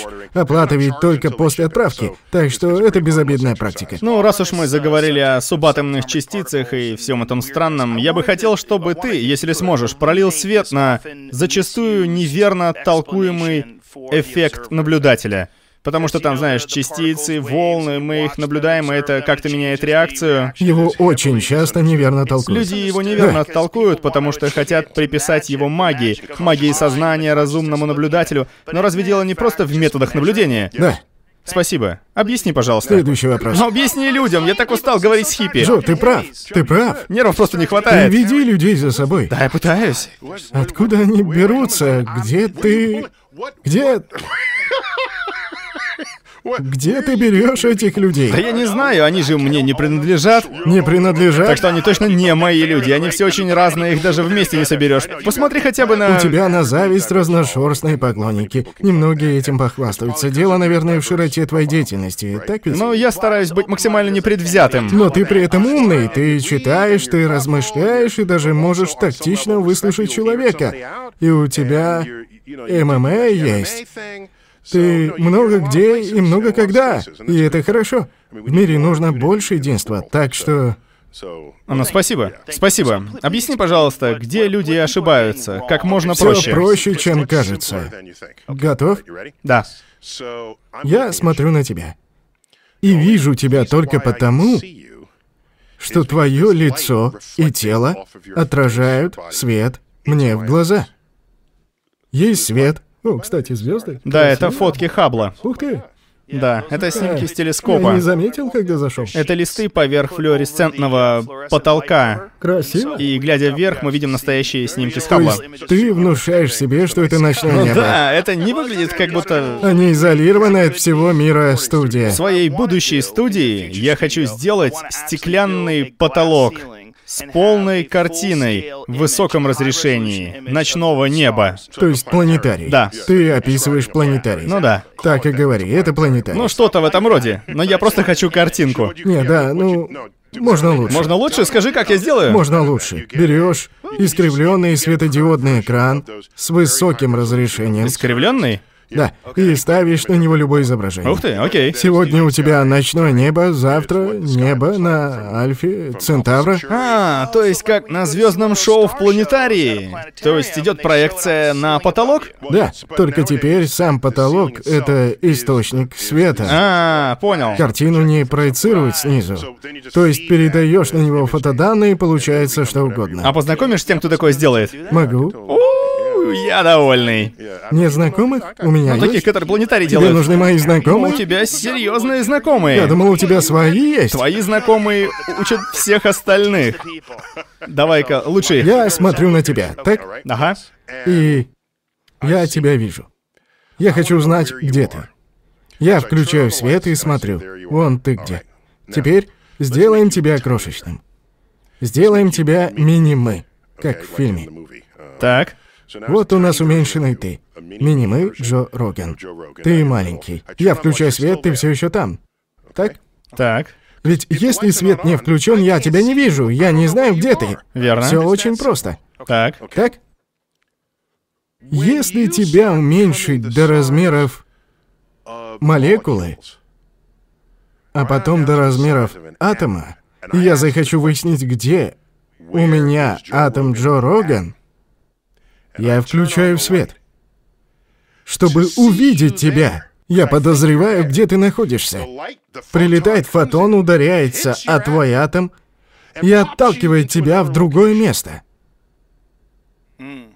Сама попытка выяснить твое положение не дает мне выяснить твое положение. И это никаким хреном не связано ни с сознанием, ни с мыслями, ни с глазами, ни с чем угодно. Все дело в том, что чтобы выяснить твое положение, мне нужна от тебя информация. Например, отраженный свет. Но чем ты меньше, тем с большей силой энергия света будет менять твое положение в пространстве. Но мой вопрос был в том, как... Погоди, это знаешь на что похоже? Я не знаю, бывает это еще или нет. Ты сидишь на заднем сиденье машины, у тебя из кармана выпадает монета и застревает между сиденьем и спинкой. Ты пытаешься вытащить монету, но само это действие заталкивает ее глубже. Сама попытка достать. Ну да, ты же раздвигаешь. Ты раздвигаешь, и монета проскальзывает глубже. Твои мысли тут ни при чем. Сам факт наблюдения воздействует на наблюдаемый объект. Это и открыли в квантовой физике. Это принцип неопределенности Гейзенберга. Это одна из фундаментальных основ квантовой физики. Он повсеместен. Да, но когда, когда его описывают мистически, показывают, как свет проходит через щели, а потом сам факт наблюдения меняет рисунок на той стороне. И есть один ужасный мультик, он э, фрагмент из фильма «Покрытая тайной». Я не смог его досмотреть, я пытался. Псевдонаука вывела? Нет. Знаешь, где я выключил? Может, Многие не знают, но часть идей фильма взята из культа. Та женщина... Вот этого не знаю. Женщина, которая там главная... Я, кстати, не против культовых фильмов. Она медиум. Так. Она говорит от лица духа. Да. Помнишь блондинку постарше в том фильме? Так, да. Все ее рассказы это якобы разговаривает дух. Да, этого я не знал. Она член этого очень странного культа. Да. Сказать, где я выключил, или ты договоришь? Не, где? Я пытался, но просто не смог смотреть. Там в одном месте рассказывают, как карибским аборигенам показались корабли европейцев. Да-да. И говорят, поскольку они раньше не видели корабли, их мозги их не восприняли, и те исчезли. Пиздешь. А я думаю, нет, мозг так не работает, простите, но все не так устроено. Ну да. Они могут не знать, на что смотрят. Но они будут знать, что смотрят на что-то, и корабли у них были. Они плавали между островами, а для этого нужно судно. Они подумают, это какой-то большой корабль. Мы таких больших не видели, не знаю, что это, не знаю откуда, но я хочу понять, хочу разузнать, хочу обезопасить себя, что угодно. Если ты чего-то раньше не видел, это не значит, что сознание не воспримет. Простите, но нет, нет, я думаю, я не могу больше тратить. Для моих мозгов найдутся дела поважнее, чем это. Мне говорят, там дальше получше. Я говорю, ну, может, однажды. О, нет, нет. Не лучше? Ни капли. Дальше становится запутаннее. И фильм еще эффективнее запутывает зрителя насчет того, что наука знает и чего она не знает. Кстати, по совести, возможно, они хотели сказать этим, что некоторые вещи, когда не знаешь, на что обращать внимание, можно проглядеть. Ну да. Но это не значит, что ты их не увидишь. Так? Например, вот идешь ты и не подозреваешь, что идешь по огромному кургану, потому что скат очень небольшой. Идешь себе и не замечаешь. Тут, чтобы увидеть, нужно иначе смотреть. Из космоса, под углом, высоту померить. То есть можно что-то не заметить. И это бывает сплошь и рядом. Разумеется. Но если вот он объект прямо на горизонте, господи боже, на то у нас и глаза. Да, они не лучшие приемники информации, но если нужно определить, есть корабль или нет, которого ты раньше не видел, они увидят. Ну да, это само собой. Прости, что кричу. Но очевидно же, люди открывают новых животных, которых раньше никогда не видели. Да что угодно новое. Что Что-то угодно. абсолютно новое. Люди находят и видят это. Большинство научных открытий — это прежде невиданные вещи. Рамта. Вот так звали ту женщину. Это дух, который говорил через нее. Классное медиумное имя. Ну да. Если выбирать. Рамто. Если бы я был медиумом, звал бы себя Рамто. Да, но я это узнал только после того, как посмотрел фильм, и я во многое в этом фильме поверил. Я такой, ого, правда что ли? Давай читать. К счастью, этот фильм вышел в 2000-х, а не в 90-х. В 90-х нас бы всех облапошили, интернета же не было. Да-да-да. Нельзя было проверить их выдумки. А в 2000-х я почитал и разослал друзьям. Смотри, откуда эти пиздуны взялись. Они такие, о, да это культ, да это культ, баба-культистка, она выставляет себя пришельцем. Она же типа пришелец, верно? Ты нагуглил это? Опять же, я не против, что некоторые думают, что они медиумы, лишь бы только властям не давали. Не, ну я У не нас то, не то, чтобы я против. Просто такие вещи нужно сразу сообщать в начале А, фильма. заранее, да. Чтобы я знал, во что ввязываюсь. Ну, она не скажет, это культ. Так не говорят. Но она же рамта. Люди в это верят и считают правдой, и они при этом искренни. Потому что лопухнули себя. Ну, вот эта вся штука. Просто надо, знаешь что? Надо иметь элементарную научную грамотность для защиты от желающих злоупотребить твоим отсутствием понимания научных принципов ради выгоды. Ну, даже не обязательно ради выгоды, просто ради прикола в видео на Ютубе можно смонтировать правдоподобное видео, которое убедит человека, боже мой, динозавры это выдумка, и тебе начинают его показывать, начинают что-то рассказывать. Телефоны лопают попкорн. Знаешь это видео? А, да, видел, видел. Кладешь телефон, и они начинают лопать. Их нужно направить на кукурузу, да? Да, клевое видео.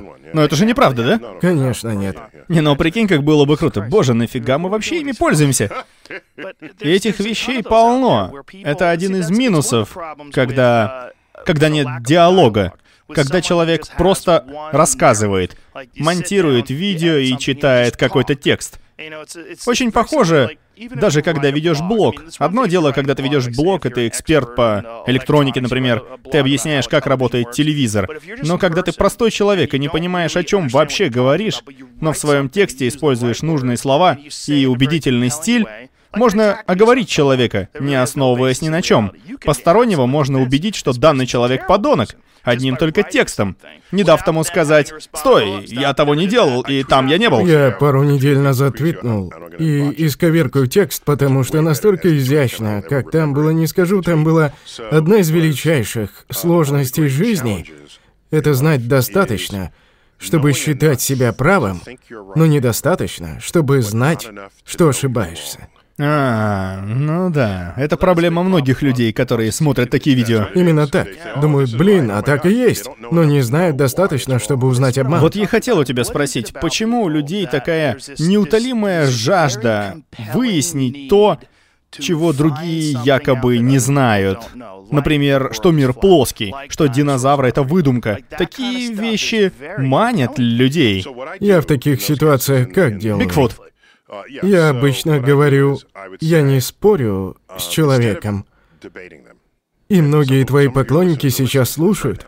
Я просто спрашиваю, какое твое самое сильное доказательство в пользу твоих слов? И что потребуется, чтобы доказать твою неправоту?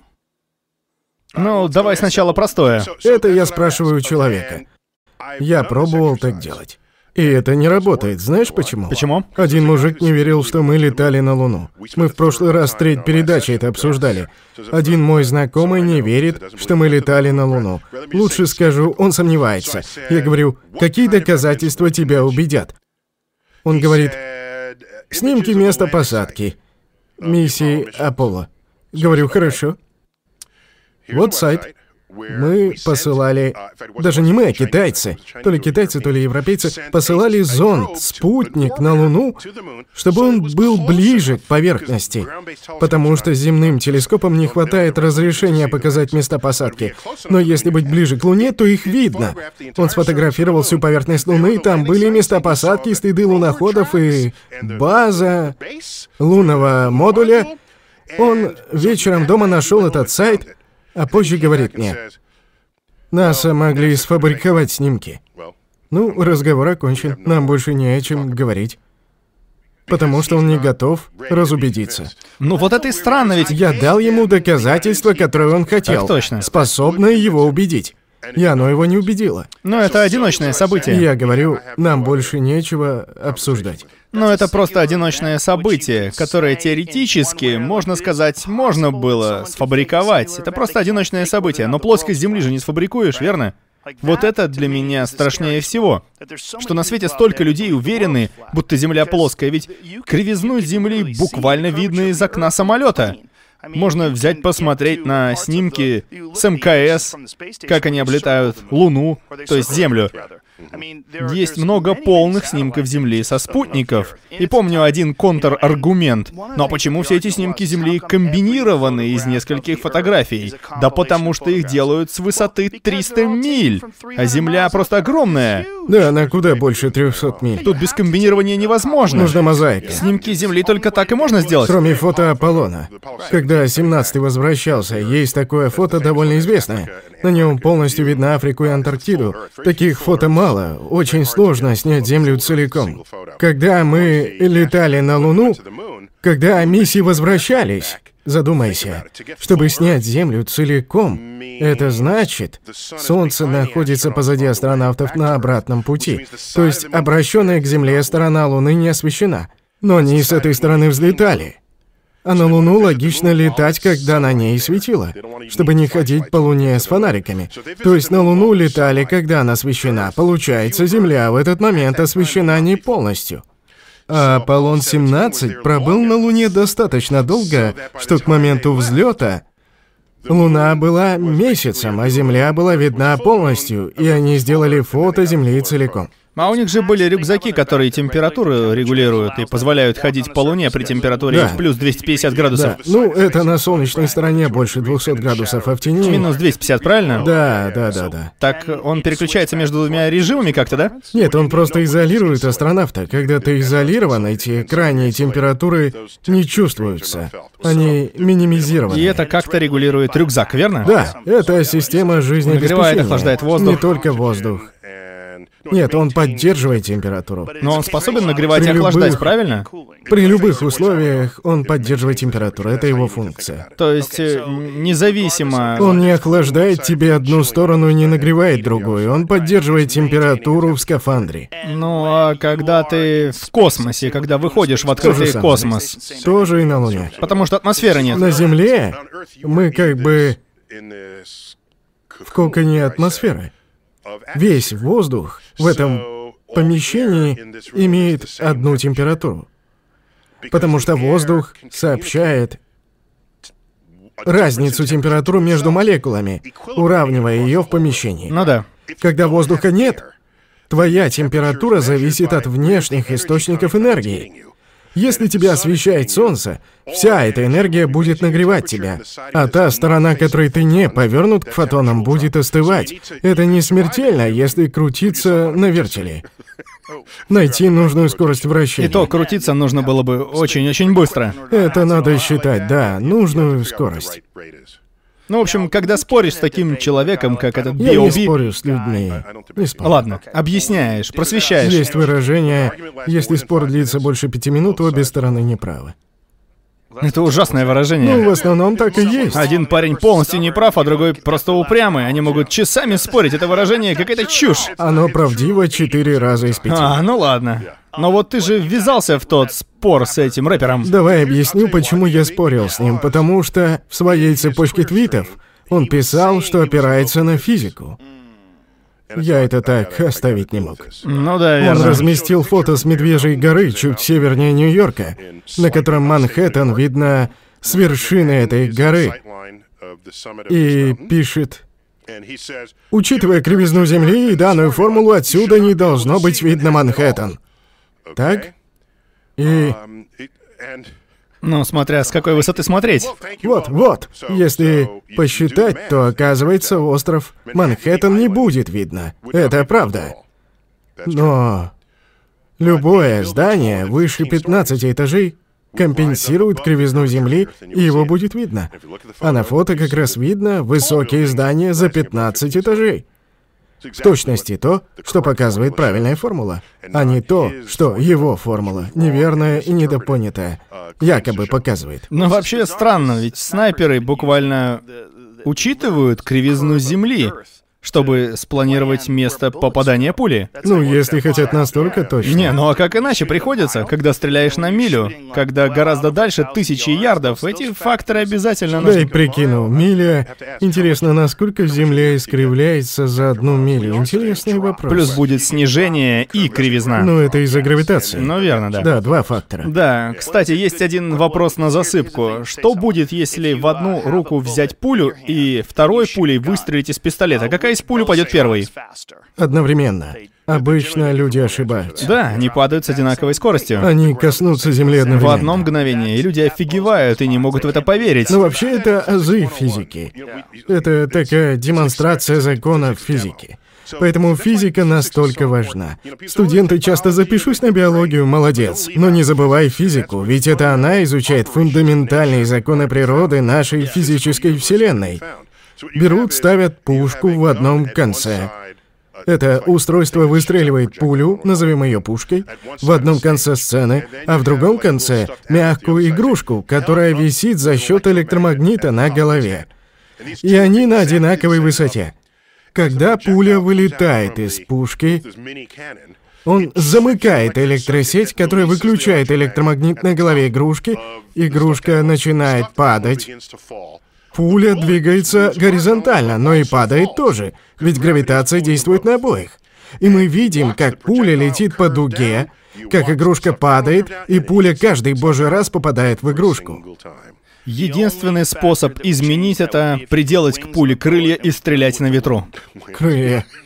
Верно? Да, ветер повлияет. Да. А что, бывают пули с крыльями? Я не видел. Не, не бывает. Хорошо.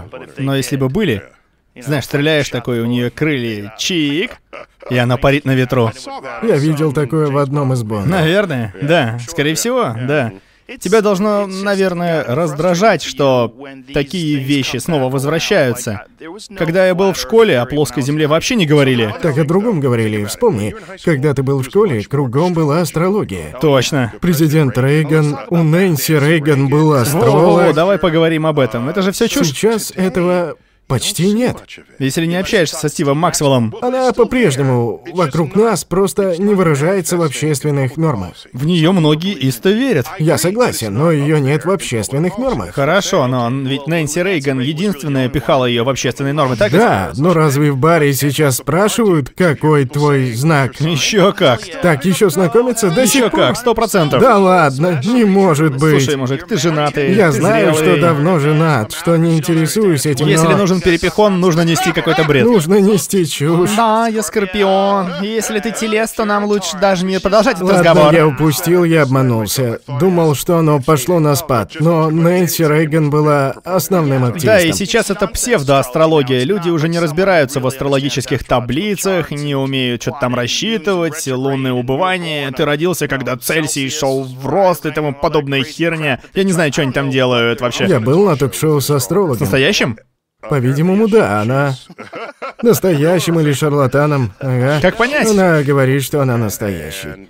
И я ей верю, потому что она рассказывает про астрологов-шарлатанов. А, да, она хейтер. Она хейтер. Не доверяй ей. Она сказала, что все Кеннеди умирали при лунном затмении. Жутко. Это заявление легко проверить. Но она сказала, и все поверили. Ух ты, это не случайно. Я не знаю, когда умерли остальные Кеннеди, но я знаю, когда погиб Джон Кеннеди 22 ноября 63 года. Мне не нужно знать, было ли затмение. Достаточно знать, в какой фазе была Луна. Потому что лунные затмения бывают только при полной луне. Луна и близко не была полной. Ей до полной было недели две. То есть даже если затмение было, он погиб не во время затмения. Верно. А, ну да, это же было днем. Нет, лунные затмения бывают в любое время. А, ну да, это же солнечное затмение. Да, и солнечное в любое время, просто не у тебя. А, ну да, точно. А на другой стороне Земли, Вова. Не будь таким эгоистом.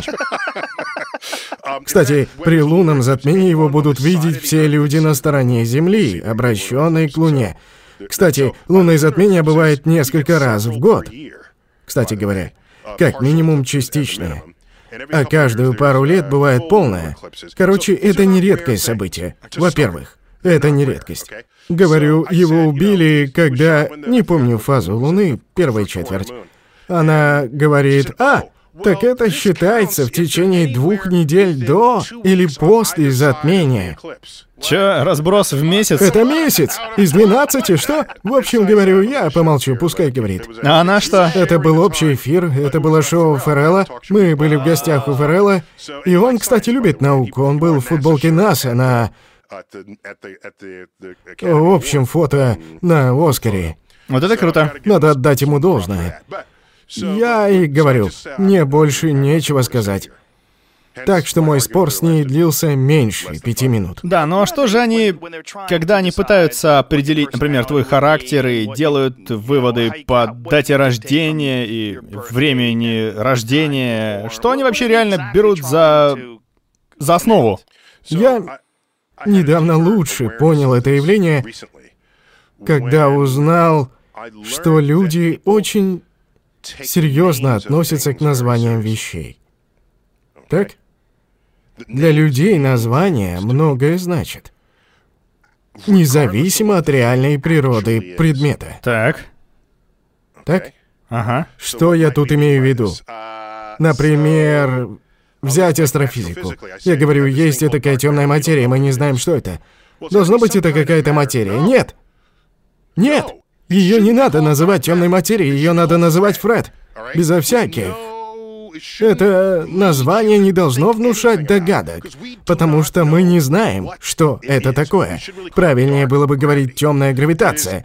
Это гравитация, которую мы обнаружили, но не знаем, что ее вызывает. Название темная материя подсказывает, что это материя. Некоторые так и думают, но это неизвестно. мне, на чем, на чем это вообще основано? Когда ты говоришь темная материя, на чем это основано? Давай лучше говорить Фред. Хорошо, пусть будет Фред. Я и говорю, что мы не знаем, что это. Как мы нашли Фреда? Мы измерили его гравитацию. Он есть. Он создает в шесть раз больше гравитации, чем обычная материя. Мы не знаем, откуда она. Мы не знаем источник происхождения, может, это параллельная вселенная, мы не знаем. Но как мы это измерили? По воздействию на движение объектов. Гравитация той или иной силы определяет скорость объекта, когда он приближается или отдаляется от ее источника. Это наглядно видно по движению галактик, кластеров, двойных галактик. И нашлись ведь целые галактики, полностью состоящие из этого Фреда. Как минимум 80% силы гравитации, проявляющейся в этих галактиках, создает Фредда. Но тогда почему Почему говорят темная материя? Я тоже не понимаю. Надо говорить темная гравитация, ведь это буквально она и есть. То есть это какая-то гравитация, которую нельзя понять и измерить? Она непонятна, именно так. Это таинственная гравитация или темная гравитация. Или ее полностью нельзя измерить? Мы ее измерили. Но не можете найти ее происхождение. Гравитацию мы измерили точно. Ага, то есть мы измерили ее, но не можем определить ее источник. Мы не знаем, откуда она берется. Это я все к тому, что поскольку кто-то назвал ее темной материей, все теперь думают, что это какая-то материя. Это ограничило мышление людей насчет данного вопроса. Так вот, предки посмотрели на небо, увидели созвездие и перенесли на небо свою культуру. Кентавров, потом этих, ну, Кентавр-лучник. Это стрелец. Там есть охотник Орион, есть телец, морские змеи, есть реки. Вещи, которые тогда людям были важны. Так? Есть водолей. Он водонос. А водонос Так это значит, когда солнце в водолее, на земле будет больше дождей. Почему? Потому что предки назвали это созвездие Водолей. Вон оно что. И теперь название важнее всего. Даже того факта, что это произвольный набор звезд, далеко разбросанных в космосе, который даже не похож на человека с кувшином воды. Из 88 созвездий только 6 похожи на то, чем их назвали.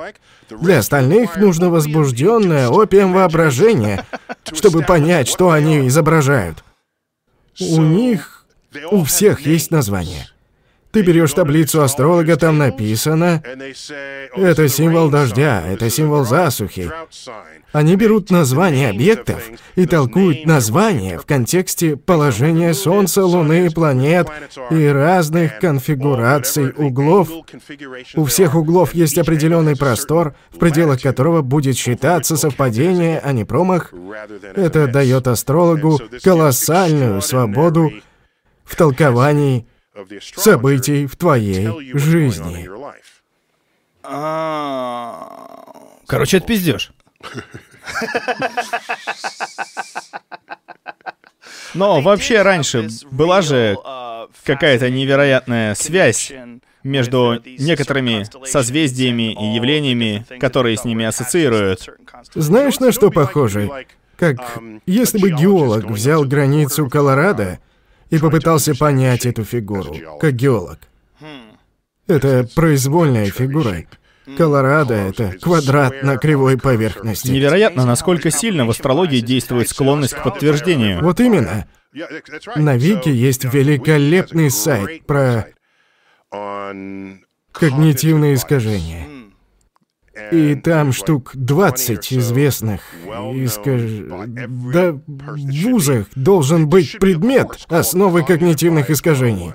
Даже не в вузах, в старшей школе должен быть такой предмет. И весь курс должен быть о разных способах, которыми мы себя дурим. А тебе не кажется, что... Знаешь, что такое наука?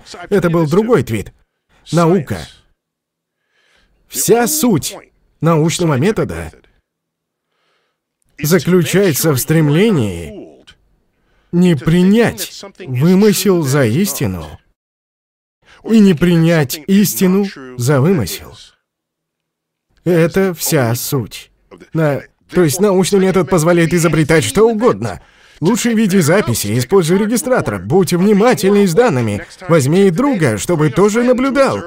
Все что угодно, лишь бы минимизировать вероятность, что ты не так поймешь информацию, и не принять вымысел за истину, а истину не принять за вымысел. Всеми силами стремись к реализации этого принципа. Это и есть научный метод. Этим мы занимаемся как ученые, и поэтому, когда смотришь на все эти выдумки людей, и астрология, и литотерапия, и эти э, бесконтактные массажисты. Не, чувак, их не трогаю, у них это взаправду. Ты не понимаешь, там все реально.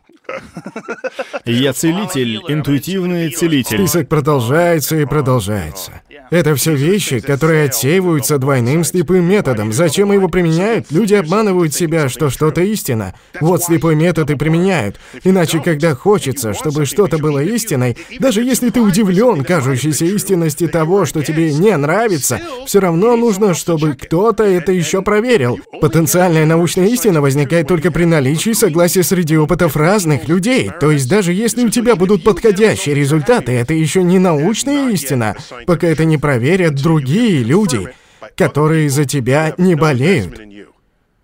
Ты их не интересуешь. Мы даже стремимся показать, что ты не прав. Поэтому Эйнштейн и был так крут. В его относительность никто не верил. Люди придумывали все более точные опыты, чтобы показать, что он не прав, а получали все более точные показатели его правоты. А как ты думаешь, мы делаем себе хуже тем, что не рассказываем людям, как работает мозг и склонность к подтверждению? Конечно. Разве это не должно быть... Мы в школе не тому учим. Я работаю над этим. Не-не-не, через пару лет я что-нибудь... А что не сейчас? Я занят. У меня дети в школе сейчас. Ну прости, я не могу быть везде. Не могу. Я понимаю, но давай поговорим об этом. Я сам В долго... программе должен быть целый предмет о когнитивных искажениях. Да. Чтобы мы были взрослыми людьми, устойчивыми к проискам шарлатанов. Так? Верно. Которые либо желают добра и просто запутались, либо сознательно наживаются на невежестве. И ведь это же крупный фактор в нашей культуре, огромный фактор. Да. В работе политиков, это фактор в работе начальства, это крупный фактор при выборе занятости. Во всех отношениях людей и отношениях человека с природой. Да-да, мы постоянно стремимся манипулировать и подгонять чужие предрассудки, поведение, мысли и поступки людей. И мы очень уязвимы в каком-то смысле, ведь нам об этом в детстве не рассказывают. И мне кажется, самому до этого доходить очень долго. Я часто задумывался, почему мне все не объяснили в детстве. Да, просто программа об этом не заботилась. Во-во, мы только и думаем, как наполнить головы фактами, а не научить людей соображать. Мы привыкли, что голова — это такой сосуд, в который наливает информацию. И нас нигде и никогда не учат, как превратить факт в знание, знание в мудрость, а мудрость понимание. Мне кажется, вся эта цепочка должна присутствовать в учебном плане. В младшей школе, средней, старшей, в колледже. Это где-то должно быть. Без этого человек просто сосуд с фактами. Даже те, кого в группе называют умными, у них одни пятерки, и они все знают. Но хорошо ли они понимают? Они правда осознают то, что пишут на экзамене. Мне кажется, далеко не все. У них хорошая краткосрочная память, у некоторых, и они именно поэтому хорошо сдают экзамены. То есть они хорошо усваивают и сохраняют информацию. Усваивают информацию и выдают ее по требованию. Не все. Есть и вдумчивые. Я не сужу всех. Я только говорю, что учебному плану нужны и другие стороны. Выживание, по сути. Это же оно и есть, выживание в мире. Когда ученый говорит, что что-то истина, можно спросить, почему ты так считаешь? Практикуй здоровый скептицизм, я только за. Он скажет, посмотри, вот данные.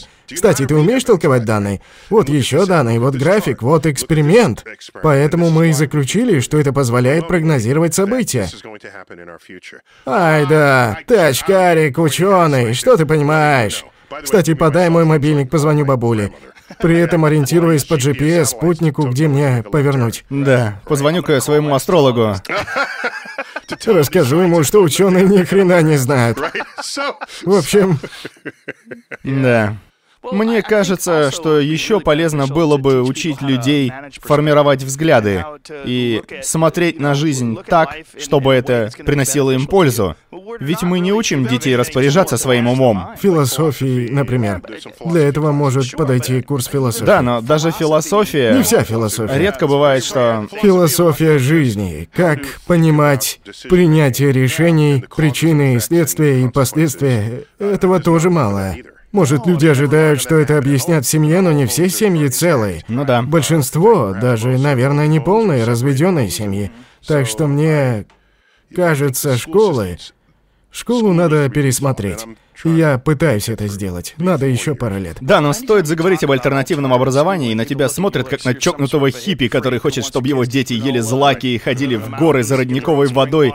Люди ведь так и думают, когда слышат альтернативное образование. Да, пусть учатся дома. Ага, удачи. Говоришь, учеба на дому. Сразу, а, ты религиозный фанатик, это у них первая мысль. Ну, это быстрее всего растущая группа людей в секторе учебы на дому. Да, чтобы детям не забивали голову всякими там эволюциями. Вова. А ты когда-нибудь общался с Кеном Хэмом? Я нет, а Билл Най общался. Билл Най вел с ним дебаты. Я не вступаю в дебаты, это не мое. Просто не можешь этим заниматься. Просто не могу, это не мое. Я просветитель, я учу людей думать своей головой. И отпускаю их. Все. Когда вступаешь в дебаты, это предполагает, что кто убедительнее, тот и прав. Да. Знания не так устроены. Да, слишком большую роль играет харизма. Да, знания не так. Много ли, мало ли у меня харизмы, я не желаю ставить истину в зависимости от нее. Верно. Так? Я просветитель, я объясняю причины и следствия, и что такое наука, и как, и почему она работает. Именно поэтому крайне важно, чтобы ты и дальше критиковал научно-фантастическое кино. Это очень важно, не смей сдаваться. Ты нам нужен. Сколько бы народу не знало, что китайские и американские космические станции нифига не рядом. И что у нее волосы бы развивались. Они были бы кустом.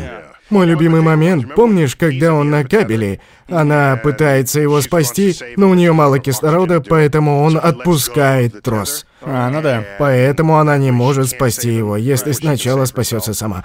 И он уплывает. А вот и нет.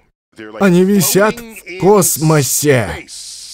Отпусти он трос, тот бы остался в руке. Да, он никуда бы не сдвинулся. Конечно, нет. Он отпустил, ничего не произошло бы. Это же не резинка банджи. Вот если бы она им размахивала, и он отпустил, тогда да, он бы улетел. Но в фильме было не так. И они не вращались. Я посмотрел относительно Земли под ними, ничего подобного. Она могла немного потянуть трос, и он бы к ней подплыл. Это даже было бы немного романтично. Просто легкий потягусик. Потягусика хватило бы, и они бы подплыли друг к другу и стукнулись бы шлемами. Этот фильм меня злит. А да, и шлемы разбились бы, и они бы замерзли насмерть. Моментально, правильно? Сначала задохнулись бы. А да, это тоже. А потом бы замерзли насмерть. А где это было? В каком-то фильме... Нет, там перестарались. Я помню, все хотят, чтобы человек в космосе взорвался. Да. Нет, нет. Или чтобы он моментально закоченел. Да, нет, нет, нет. Да даже, кажется, в Армагеддоне Солнце поднялось над кометой, а у чувака был щиток не опущен, и Солнце его ослепило. Да это то же самое Солнце, что днем на небе. И атмосфера нас никак не защищает. Атмосфера Земли убирает пару процентов яркости. И все? Да, пару процентов в полдень, когда солнце в зените. То есть достаточно было бы прищуриться? Пару процентов. Нет, ультрафиолета больше, это важно. Маленечко бы подгорел? Смерть в космосе далеко не так зрелищна, как показывают в кино. Да, всегда показывают, если снять шлем, сразу замерзнешь. Да-да, не-не, вполне можно... На самом деле, тебя ничто не охлаждает. Кроме того, твоя кожа излучает тепло. То есть скорость охлаждения будет равна скорости излучения тепла, и все. То есть это долго? Конечно.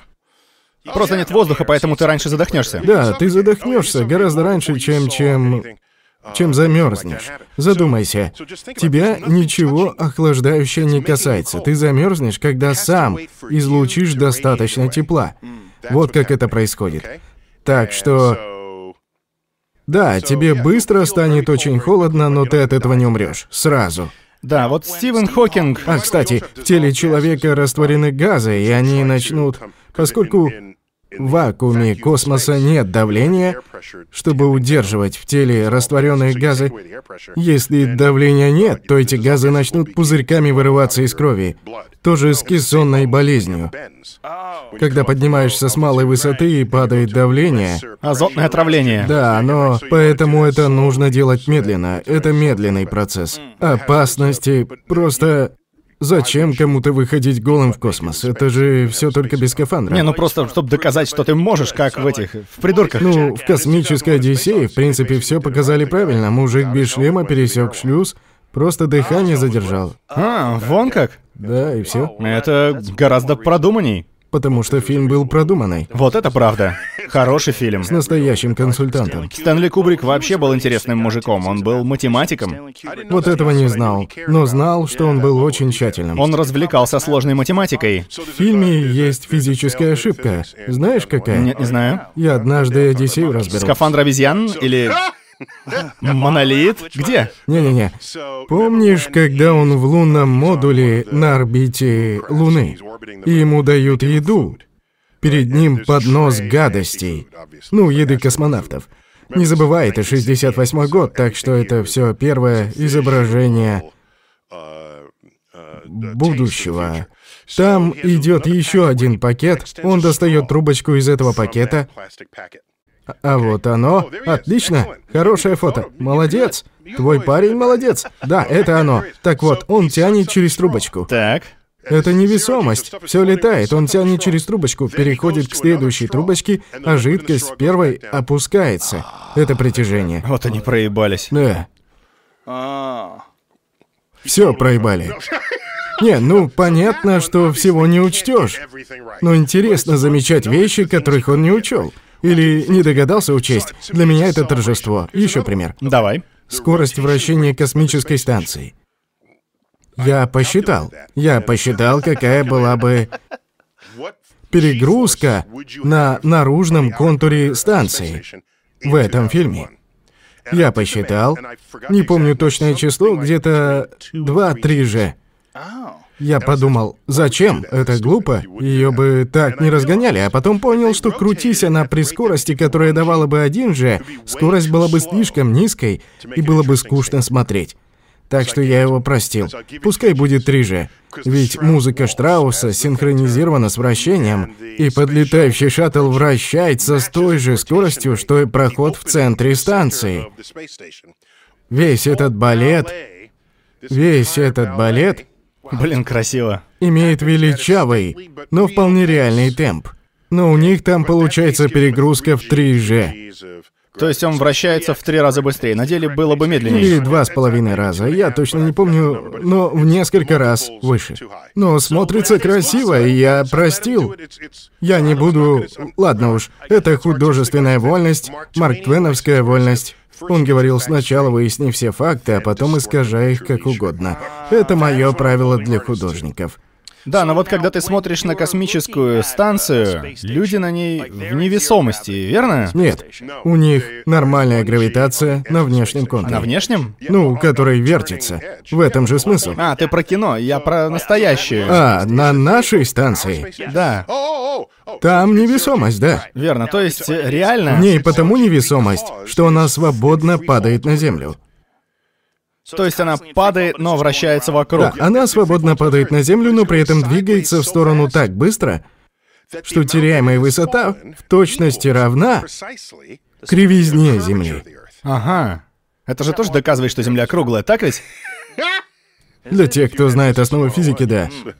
Итак, реально ли создать Кстати, гравитацию так. на космической станции? Только если ее вращать. Только если вращать? Это не гравитация, это симуляция гравитации, но согласно Эйнштейну, они неразличимы, так что возможно. То есть можно отправить людей в дальнее космическое путешествие и создать им гравитацию вращением? Есть как минимум два способа.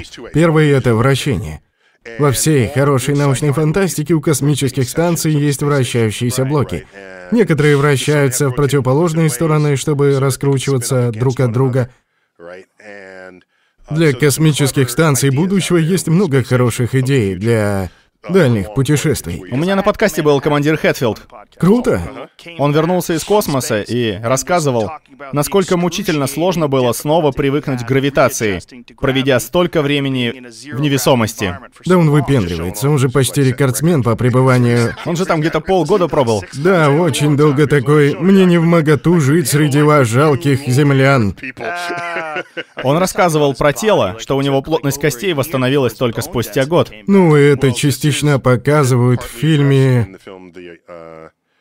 про пацана, который родился на Марсе и прилетает на Землю. Это какой? Родился на Марсе? Да, пацан родился на Марсе. Это что за фильм? Скажи своему чуваку быстренько найти. Как называется фильм? Новый? Да-да-да. А, «Космос между нами». Че это такое? Ты хоть немного отдыхай, чувак. Да, нужно. Короче, марсианская колония — это первое поселение. Что это вообще за фильм? Да, он вот недавно вышел. Серьезно? Ну да. Блин, Вой, я торможу. Он на iTunes есть? Это марсианская колония. Одна из женщин-астронавтов, вон та, оказалась беременной. Ее нельзя вернуть. Она рожает на Марсе. И выходит первый человек, рожденный на Марсе. Они это держат в тайне. Потом он подростком возвращается, влюбляется.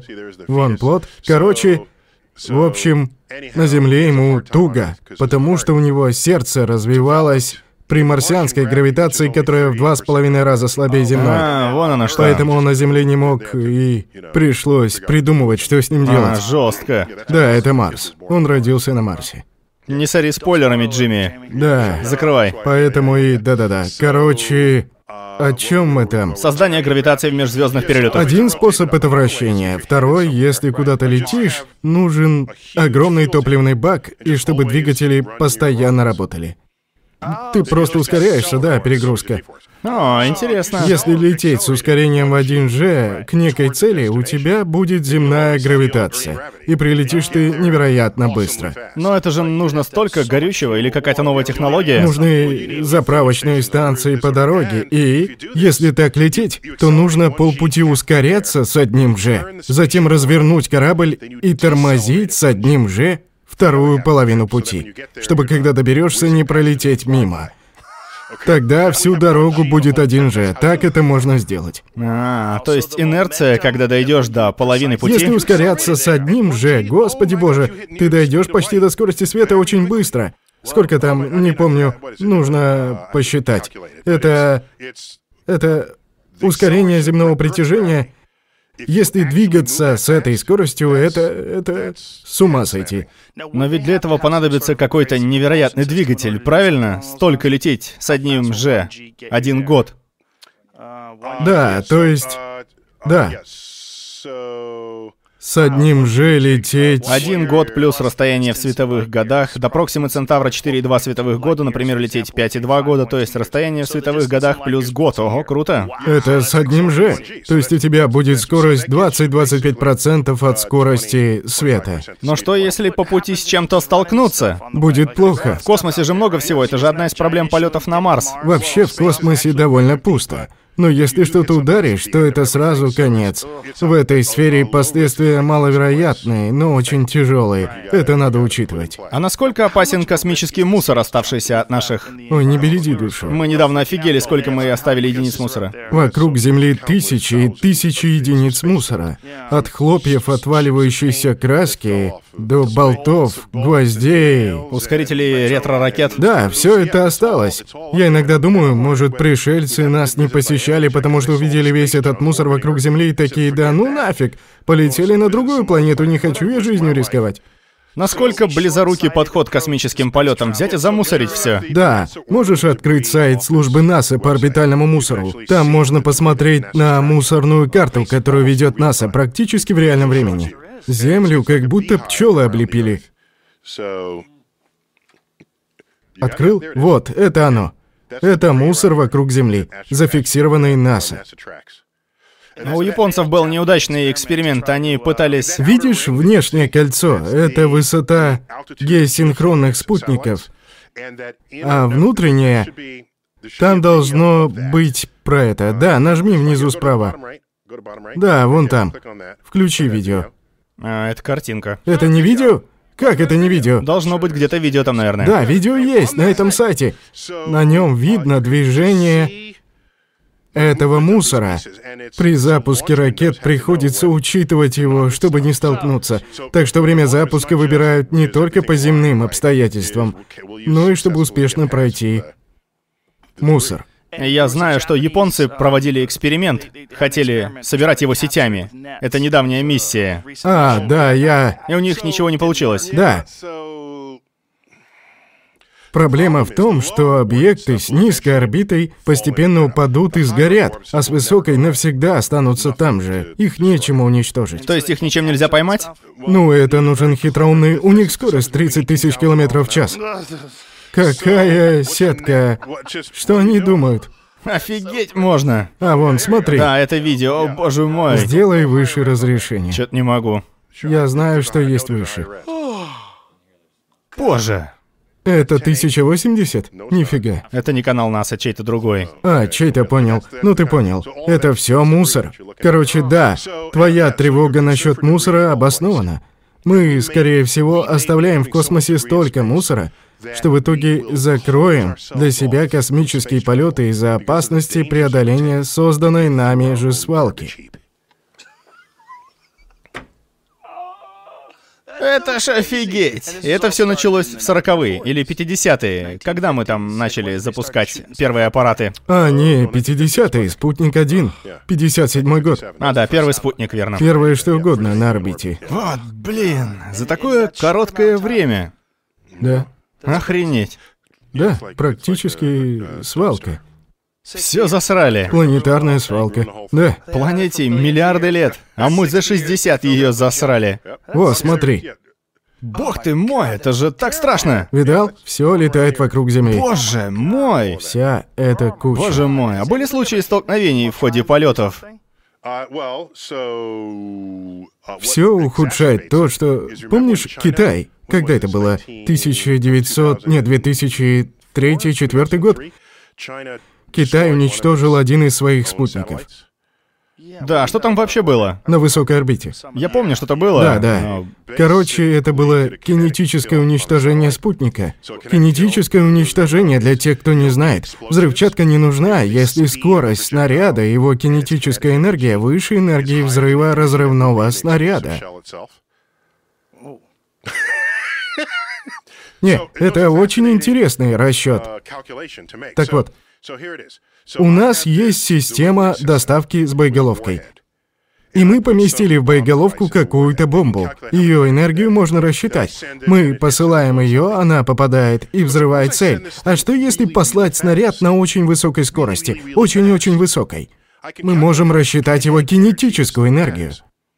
При определенной скорости кинетическая энергия снаряда будет настолько велика, что окажется больше химической энергии традиционной взрывчатки в боеголовке. Как комета Шумейкеров Леви. Как пример, Ну да. а, хочешь земной пример? Готов? Давай. Это так называемое высокоскоростное столкновение. Ты такого явно не ожидал на эфире со мной, но я расскажу. Все я ожидал. Идеально. Многие годы шел спор о том, что кратеры на Луне — это вулканические кальдеры, а не воронки от астероидов. Геологи упорно доказывали, что это не могут быть воронки астероидов, что это точно кальдеры. Все эти тысячи кратеров на Луне. Почему? Потому что все они идеальные окружности. Если астероиды прилетают из космоса, они падают под разными углами. Если угол острый, то получится овал. И чем острее, тем овальнее.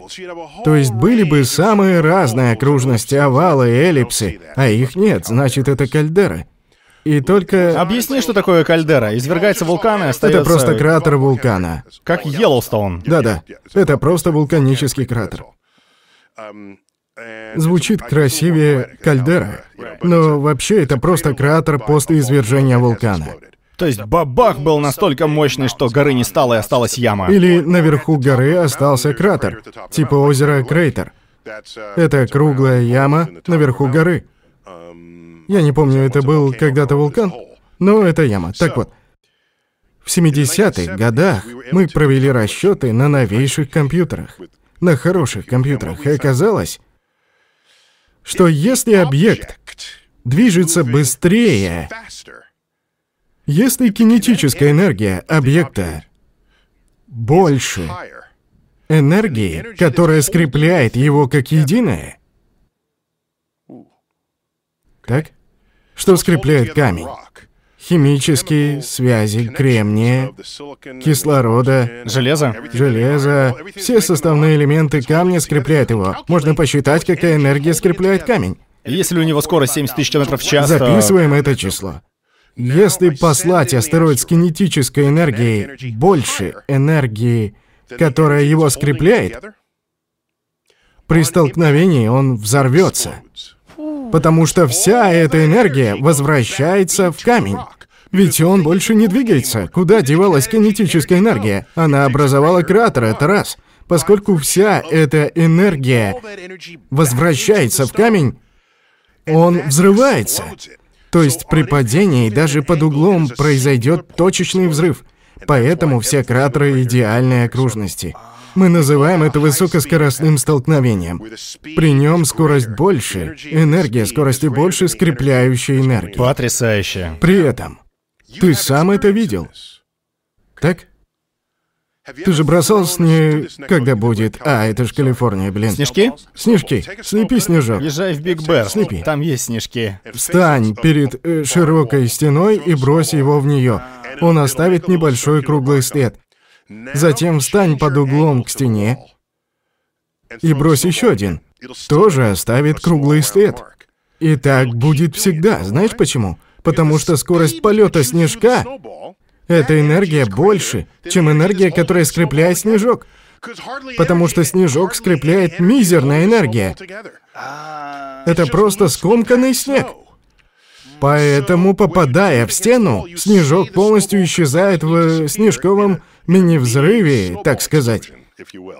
Это правило действует на все аналогии со скоростью снаряда и так называемой энергией связи самого объекта. По этой же причине в межконтинентальных баллистических ракетах никогда не используют обычные боеголовки, потому что скорость при падении из космоса, они же вылетают из атмосферы, пролетает между континентами и падает с неба. Эта скорость дает им большую кинетическую энергию, чем заряд любой обычной боеголовки.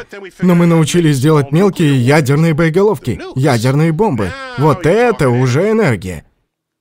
Кинетическая энергия МБР не больше энергии ядерной боеголовки, поэтому все МБР ядерные. В ракете Фау-2, по сути, не нужна была фугасная боеголовка на носу. Она упала с неба на скорости 8 км в секунду. Там не было...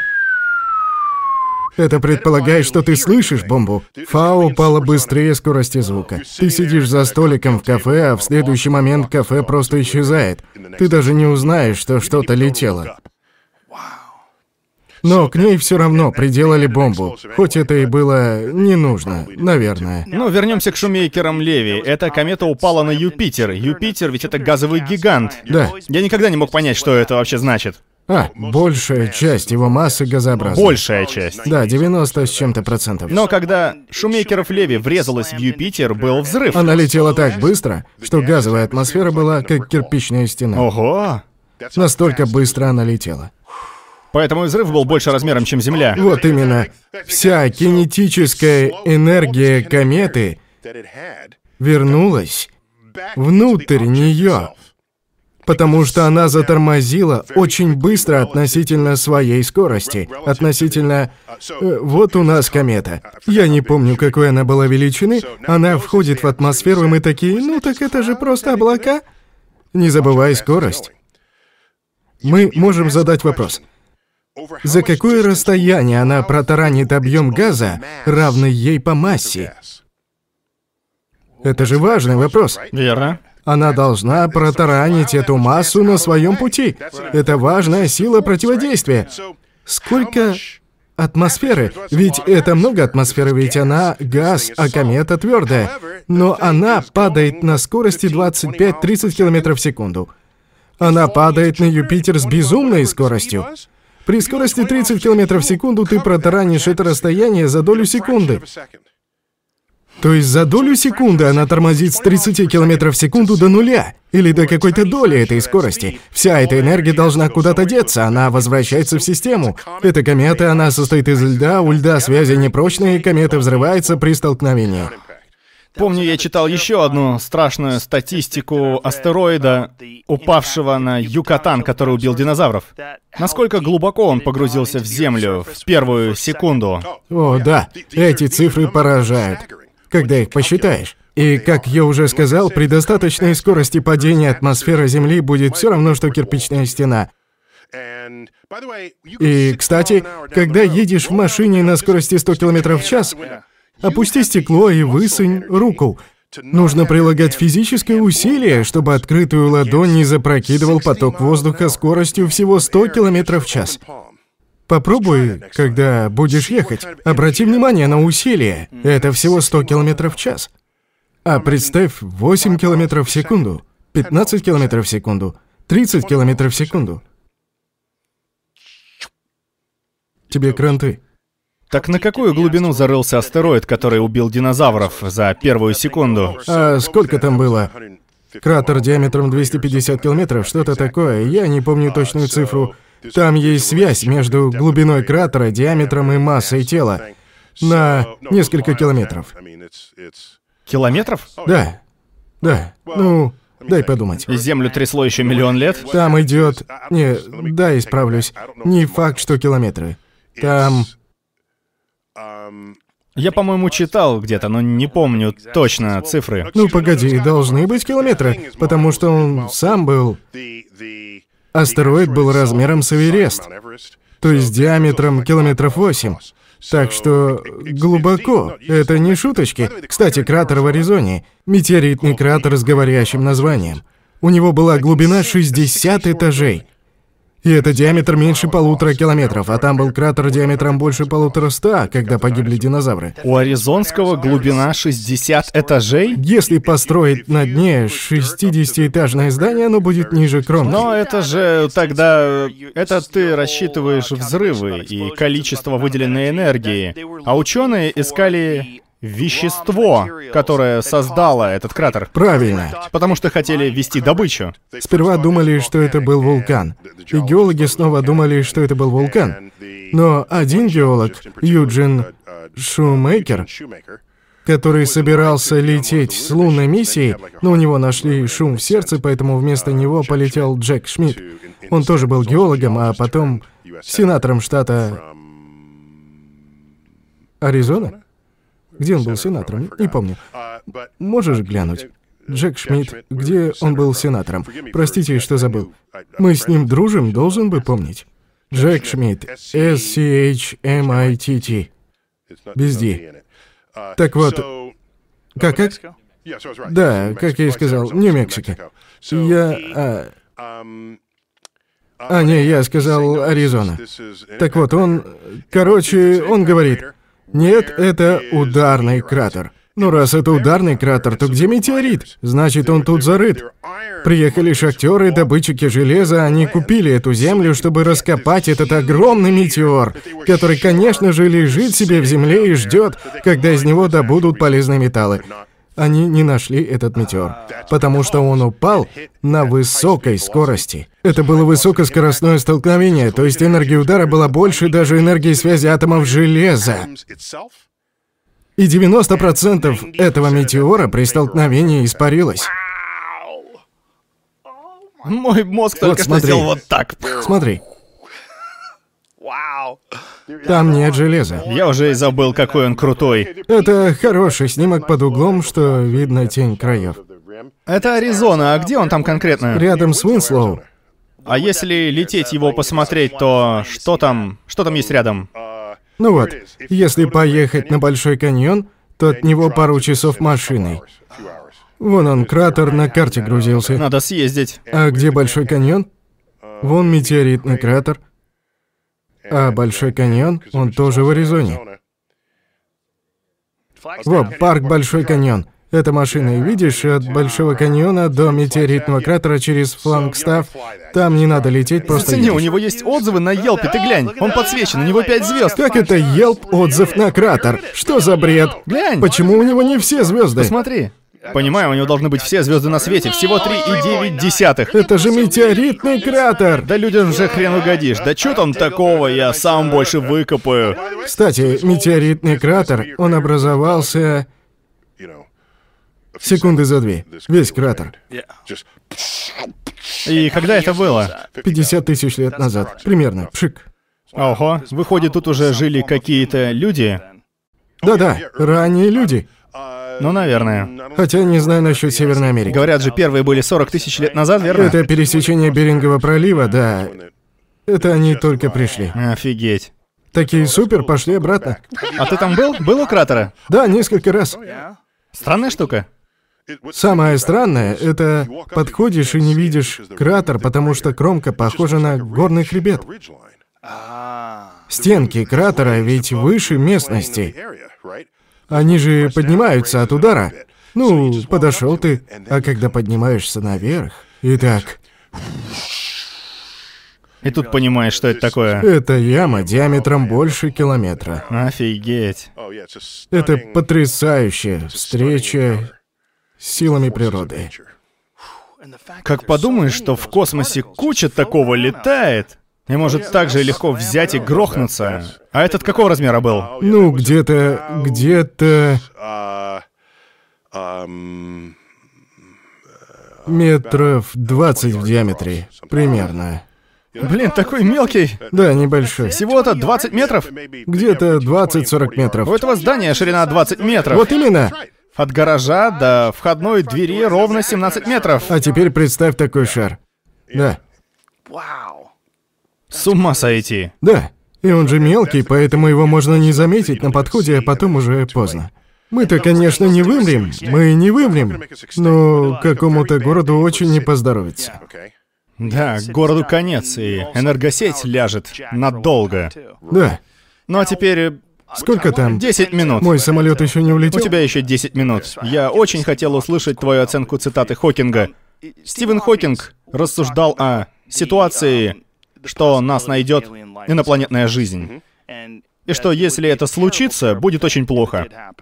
Судя по тому, что стало с другими примитивными формами жизни, когда мы их открыли, с примитивными культурами, когда мы их открыли.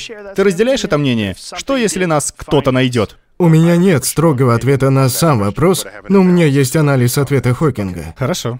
Его беспокоит вероятный сценарий, что инопланетяне нас поработят. В свете того факта, что люди порабощали людей. Задумайся. Его боязнь пришельцев происходит не из знаний о пришельцах, а из знаний о людях. Всякий раз, как технологически более развитая цивилизация натыкалась на менее развитую, последней добра это не сулило. Это было и в Северной Америке, и в Южной Америке. В Северной Америке европейцы, в Южной испанцы, в Австралии британцы. Это никогда не сулило добра менее развитой цивилизации. Знание этих фактов приводит его к прогнозу, что пришельцы будут точно такими же. А я не так скептичен. Я не считаю, что все живое во Вселенной ведомо теми же примитивными, первобытными, жестокими наклонностями, что и наш вид. Я не видел причин так считать. Но разве... Разве прогресс идет не благодаря конкуренции? Конкуренция создает жесткие условия. Есть мнение, что цивилизация, которая колонизирует галактику, ограничивает саму себя. Почему? А смотри, готов? Стартуем на Земле. Мы с тобой, сынок, так? Эта планета твоя, это моя. У нас обоих потомки, такие же, как мы. И они тоже хотят планет. В какой-то момент дальнейшая экспансия невозможна, потому что мы воюем с собой за территорию, которой завладел сосед. То есть социологи считают, что само стремление колонизировать самоограничивает успешную колонизацию галактики. Потому что колонизация должна идти организованно. Ты берешь этот сектор, я этот. Но если я хочу территорию немедленно, и моим детям она нужна немедленно, я хочу эту территорию, а не ту. Я вообще все хочу. Такое поведение создает насилие. Оно создает войну, интрагалактическую войну. То есть может быть так, что цивилизация, способная колонизировать галактику мирно из-за своей природы, не колонизирует ее вовсе. Ух, это сложно. Очень сложно. А что же говорят, любая развитая... Это мой первый комментарий насчет слов Хокинга. У тебя есть еще один? Он же еще сказал, что нам нужно быть мультипланетным В видом каком смысле? для защиты от гибели от одного астероида. Ага. Это звучит красиво и вроде бы логично.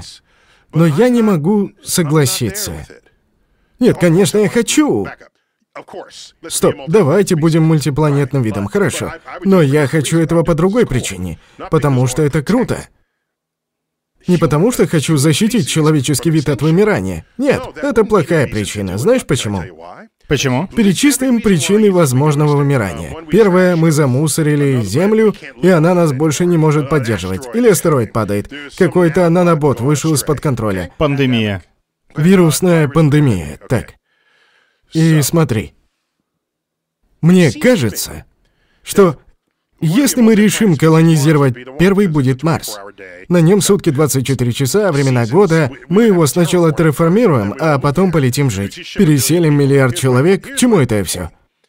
Чего бы не стоило терраформировать Марс и переселить на него миллиард человек, проще будет отразить астероид.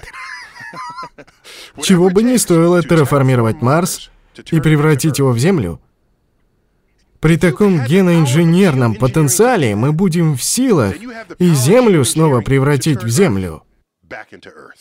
Но чего-то же можно не доглядеть, учитывая, как вещи... Ну, так мы тогда перефразируем, чего бы не стоило.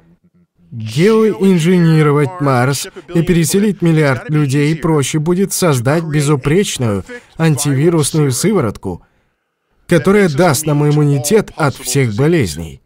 Это должно быть проще. Чего бы это ни стоило. Но есть же какие-то астероиды, что мы не заметим, и будет уже поздно. Так сделаем? Да чего бы это ни стоило. Ты понял меня? Чего угодно. Терраформировать Марс и переселить миллиард человек. Миллиард? Ну да, а сколько? Десять человек. Мы же хотим расселить людей. Это да, верно. И если будет астероид, который мы не сможем отразить, что вряд ли, если мы переселим миллиард человек на Марс, мы что, скажем, пускай погибают? В этом что ли смысл? Землян оставить погибать, а марсиан спасти, лишь бы вид выжил? Надо всех спасать. Я не вижу тут дилемму. Эту вагонеточную дилемму, чтобы спасти одних ценой других. Ну, ты понял, про вагонетки. Ну да, да. Там вагонетка, на путях человек. Ты пускаешь его? Да, ты поворачиваешь, но или действием убиваешь двоих, или бездействием одного. Как поступить? Я не вижу тут дилемму. Я всего лишь говорю, что... Чего бы это ни стоило, проще будет соорудить какую-то сеть, которая заметит любой опасный для нас астероид и уничтожит его на подлете. Это должно быть проще. Ладно, последний вопрос. Возможно ли, что инопланетяне к нам не прилетают потому, что цивилизации развиваются... Из-за космического мусора. Это раз. Два. Потому что цивилизации... Они прилетали. Во время Комикона. Никто не заметил. Они просто не любят косплей. Три. Такие, не, валим отсюда. Просто у нас костюмы были лучше. Три. Три. Три. Они понаблюдали за нами и решили на Земле нет признаков разумной жизни. Хорошо, но есть же другой вариант, что цивилизации не доходят до таких путешествий, потому что с развитием и развитием их технологий они перестают быть биологическим видом, который стремится распространить во Вселенной свою генетику и становится некой симбиотической искусственной жизнью что с развитием технологий и инновациями они доходят до биологической преграды и в итоге создают искусственную жизнь, которая совершенно не стремится путешествовать. Это интересно. Мне кажется, это отличный философский вопрос. Мне кажется, когда мы создадим искусственный интеллект, если он будет во всем, как мы, но лучше. И без эмоций. И не глупый. То у него будет жажда открытий. Может быть. Иначе это не мы. Но он скорее наделает дверей из корпорации монстров и будет скакать между измерениями, вместо того, чтобы страдать хуйней с ракетами и одним же. С реактивными ракетами? Да. Ну да, да, да, да, да. Да, он найдет четвертое измерение. Разве так не будет лучше? Да, они найдут способ, а потом лучший транспорт, чем тот, что был у нас. Но дело в том, что мы хотим путешествовать и создаем подобие себя. Искусственный интеллект. Я не понимаю, почему он не захочет путешествовать. Но откуда у него любопытство, если Это он... же мы! Я же тебе о чем Но он говорю. же не биологический. Ну тогда он... Смотри. Если мы скопируем каждый синаптический сегмент нашего мозга Так. в кремнии, в компьютере, и скопируем свое человеческое сознание, человеческий мозг. Но это же Люди всего один вариант искусственного интеллекта, а он сам, наверное, сможет насоздавать бесконечно много других. Да. Так зачем ему ограничиваться нашими эмоциями, сексуальными порывами, завистью и всеми нашими дурацкими тормозами? Наверное. Да. Да, я не так одержим искусственным интеллектом, как некоторые. Мы не создадим его в виде человека, потому что человеческая форма не идеальна ни для чего. А ты видел фильм «Из машины»? Да, видел. Влюбился? Влюбился, а? Хороший, хороший. Не влюбился? Хорошие моменты. Не влюбился? Нет, хороший фильм. А я влюбился. Хочу жениться. Жениться хочешь? Понятно. Ну да, первое применение — это секс-робот. Не, это один из моих любимых фильмов. Ну, все деньги будут там, это точно. Это да, но просто это один из моих любимых фильмов. Я хочу на фильме жениться, он очень крутой. И брак уже будет не для секса, а для размножения. Сексом можно и с роботом заняться. Но я надеюсь, это будет одной из первых вещей, которые люди сообразят не делать, когда додумаются, как симбиотически подключаться к искусственному интеллекту. Я смотрел шоу «Война семей». Там был вопрос, если вам... Мы спросили у ста замужних женщин, будь у вас второй муж для одной единственной цели, для чего бы он был? И процентов 70 ответили «для секса». Ого. Блин, жестко. Второй муж для единственной цели. Для потрахаться? Офигеть. Для секса. Нихуя себе тревожный звоночек для мужиков, а? Для мужиков, да. На этой ноте и закончим. Нил Деграсс Тайсон. Астрофизика для тех, кто спешит, выходит в мае. Спасибо, дорогой сэр, вы добряк и большой умница. Я люблю тебя. Я тебя тоже люблю, брат. Не унывай. Спасибо, что зашел, спасибо. В любое время, открытое приглашение, звони хоть ночью. Ночью. Я приеду и откроемся. Его тоже будить. Он тоже готов. Он тоже тебя любит. Хорошо. Спасибо, я это ценю. Хорошо. Переведено и озвучено на студии Rumble по заказу человека, пожелавшего остаться неизвестным. Перевел Семен Гальцев, роли озвучили Джо Роган, Рамбл, Нил Деграсс Тайсон, Джимми Джи.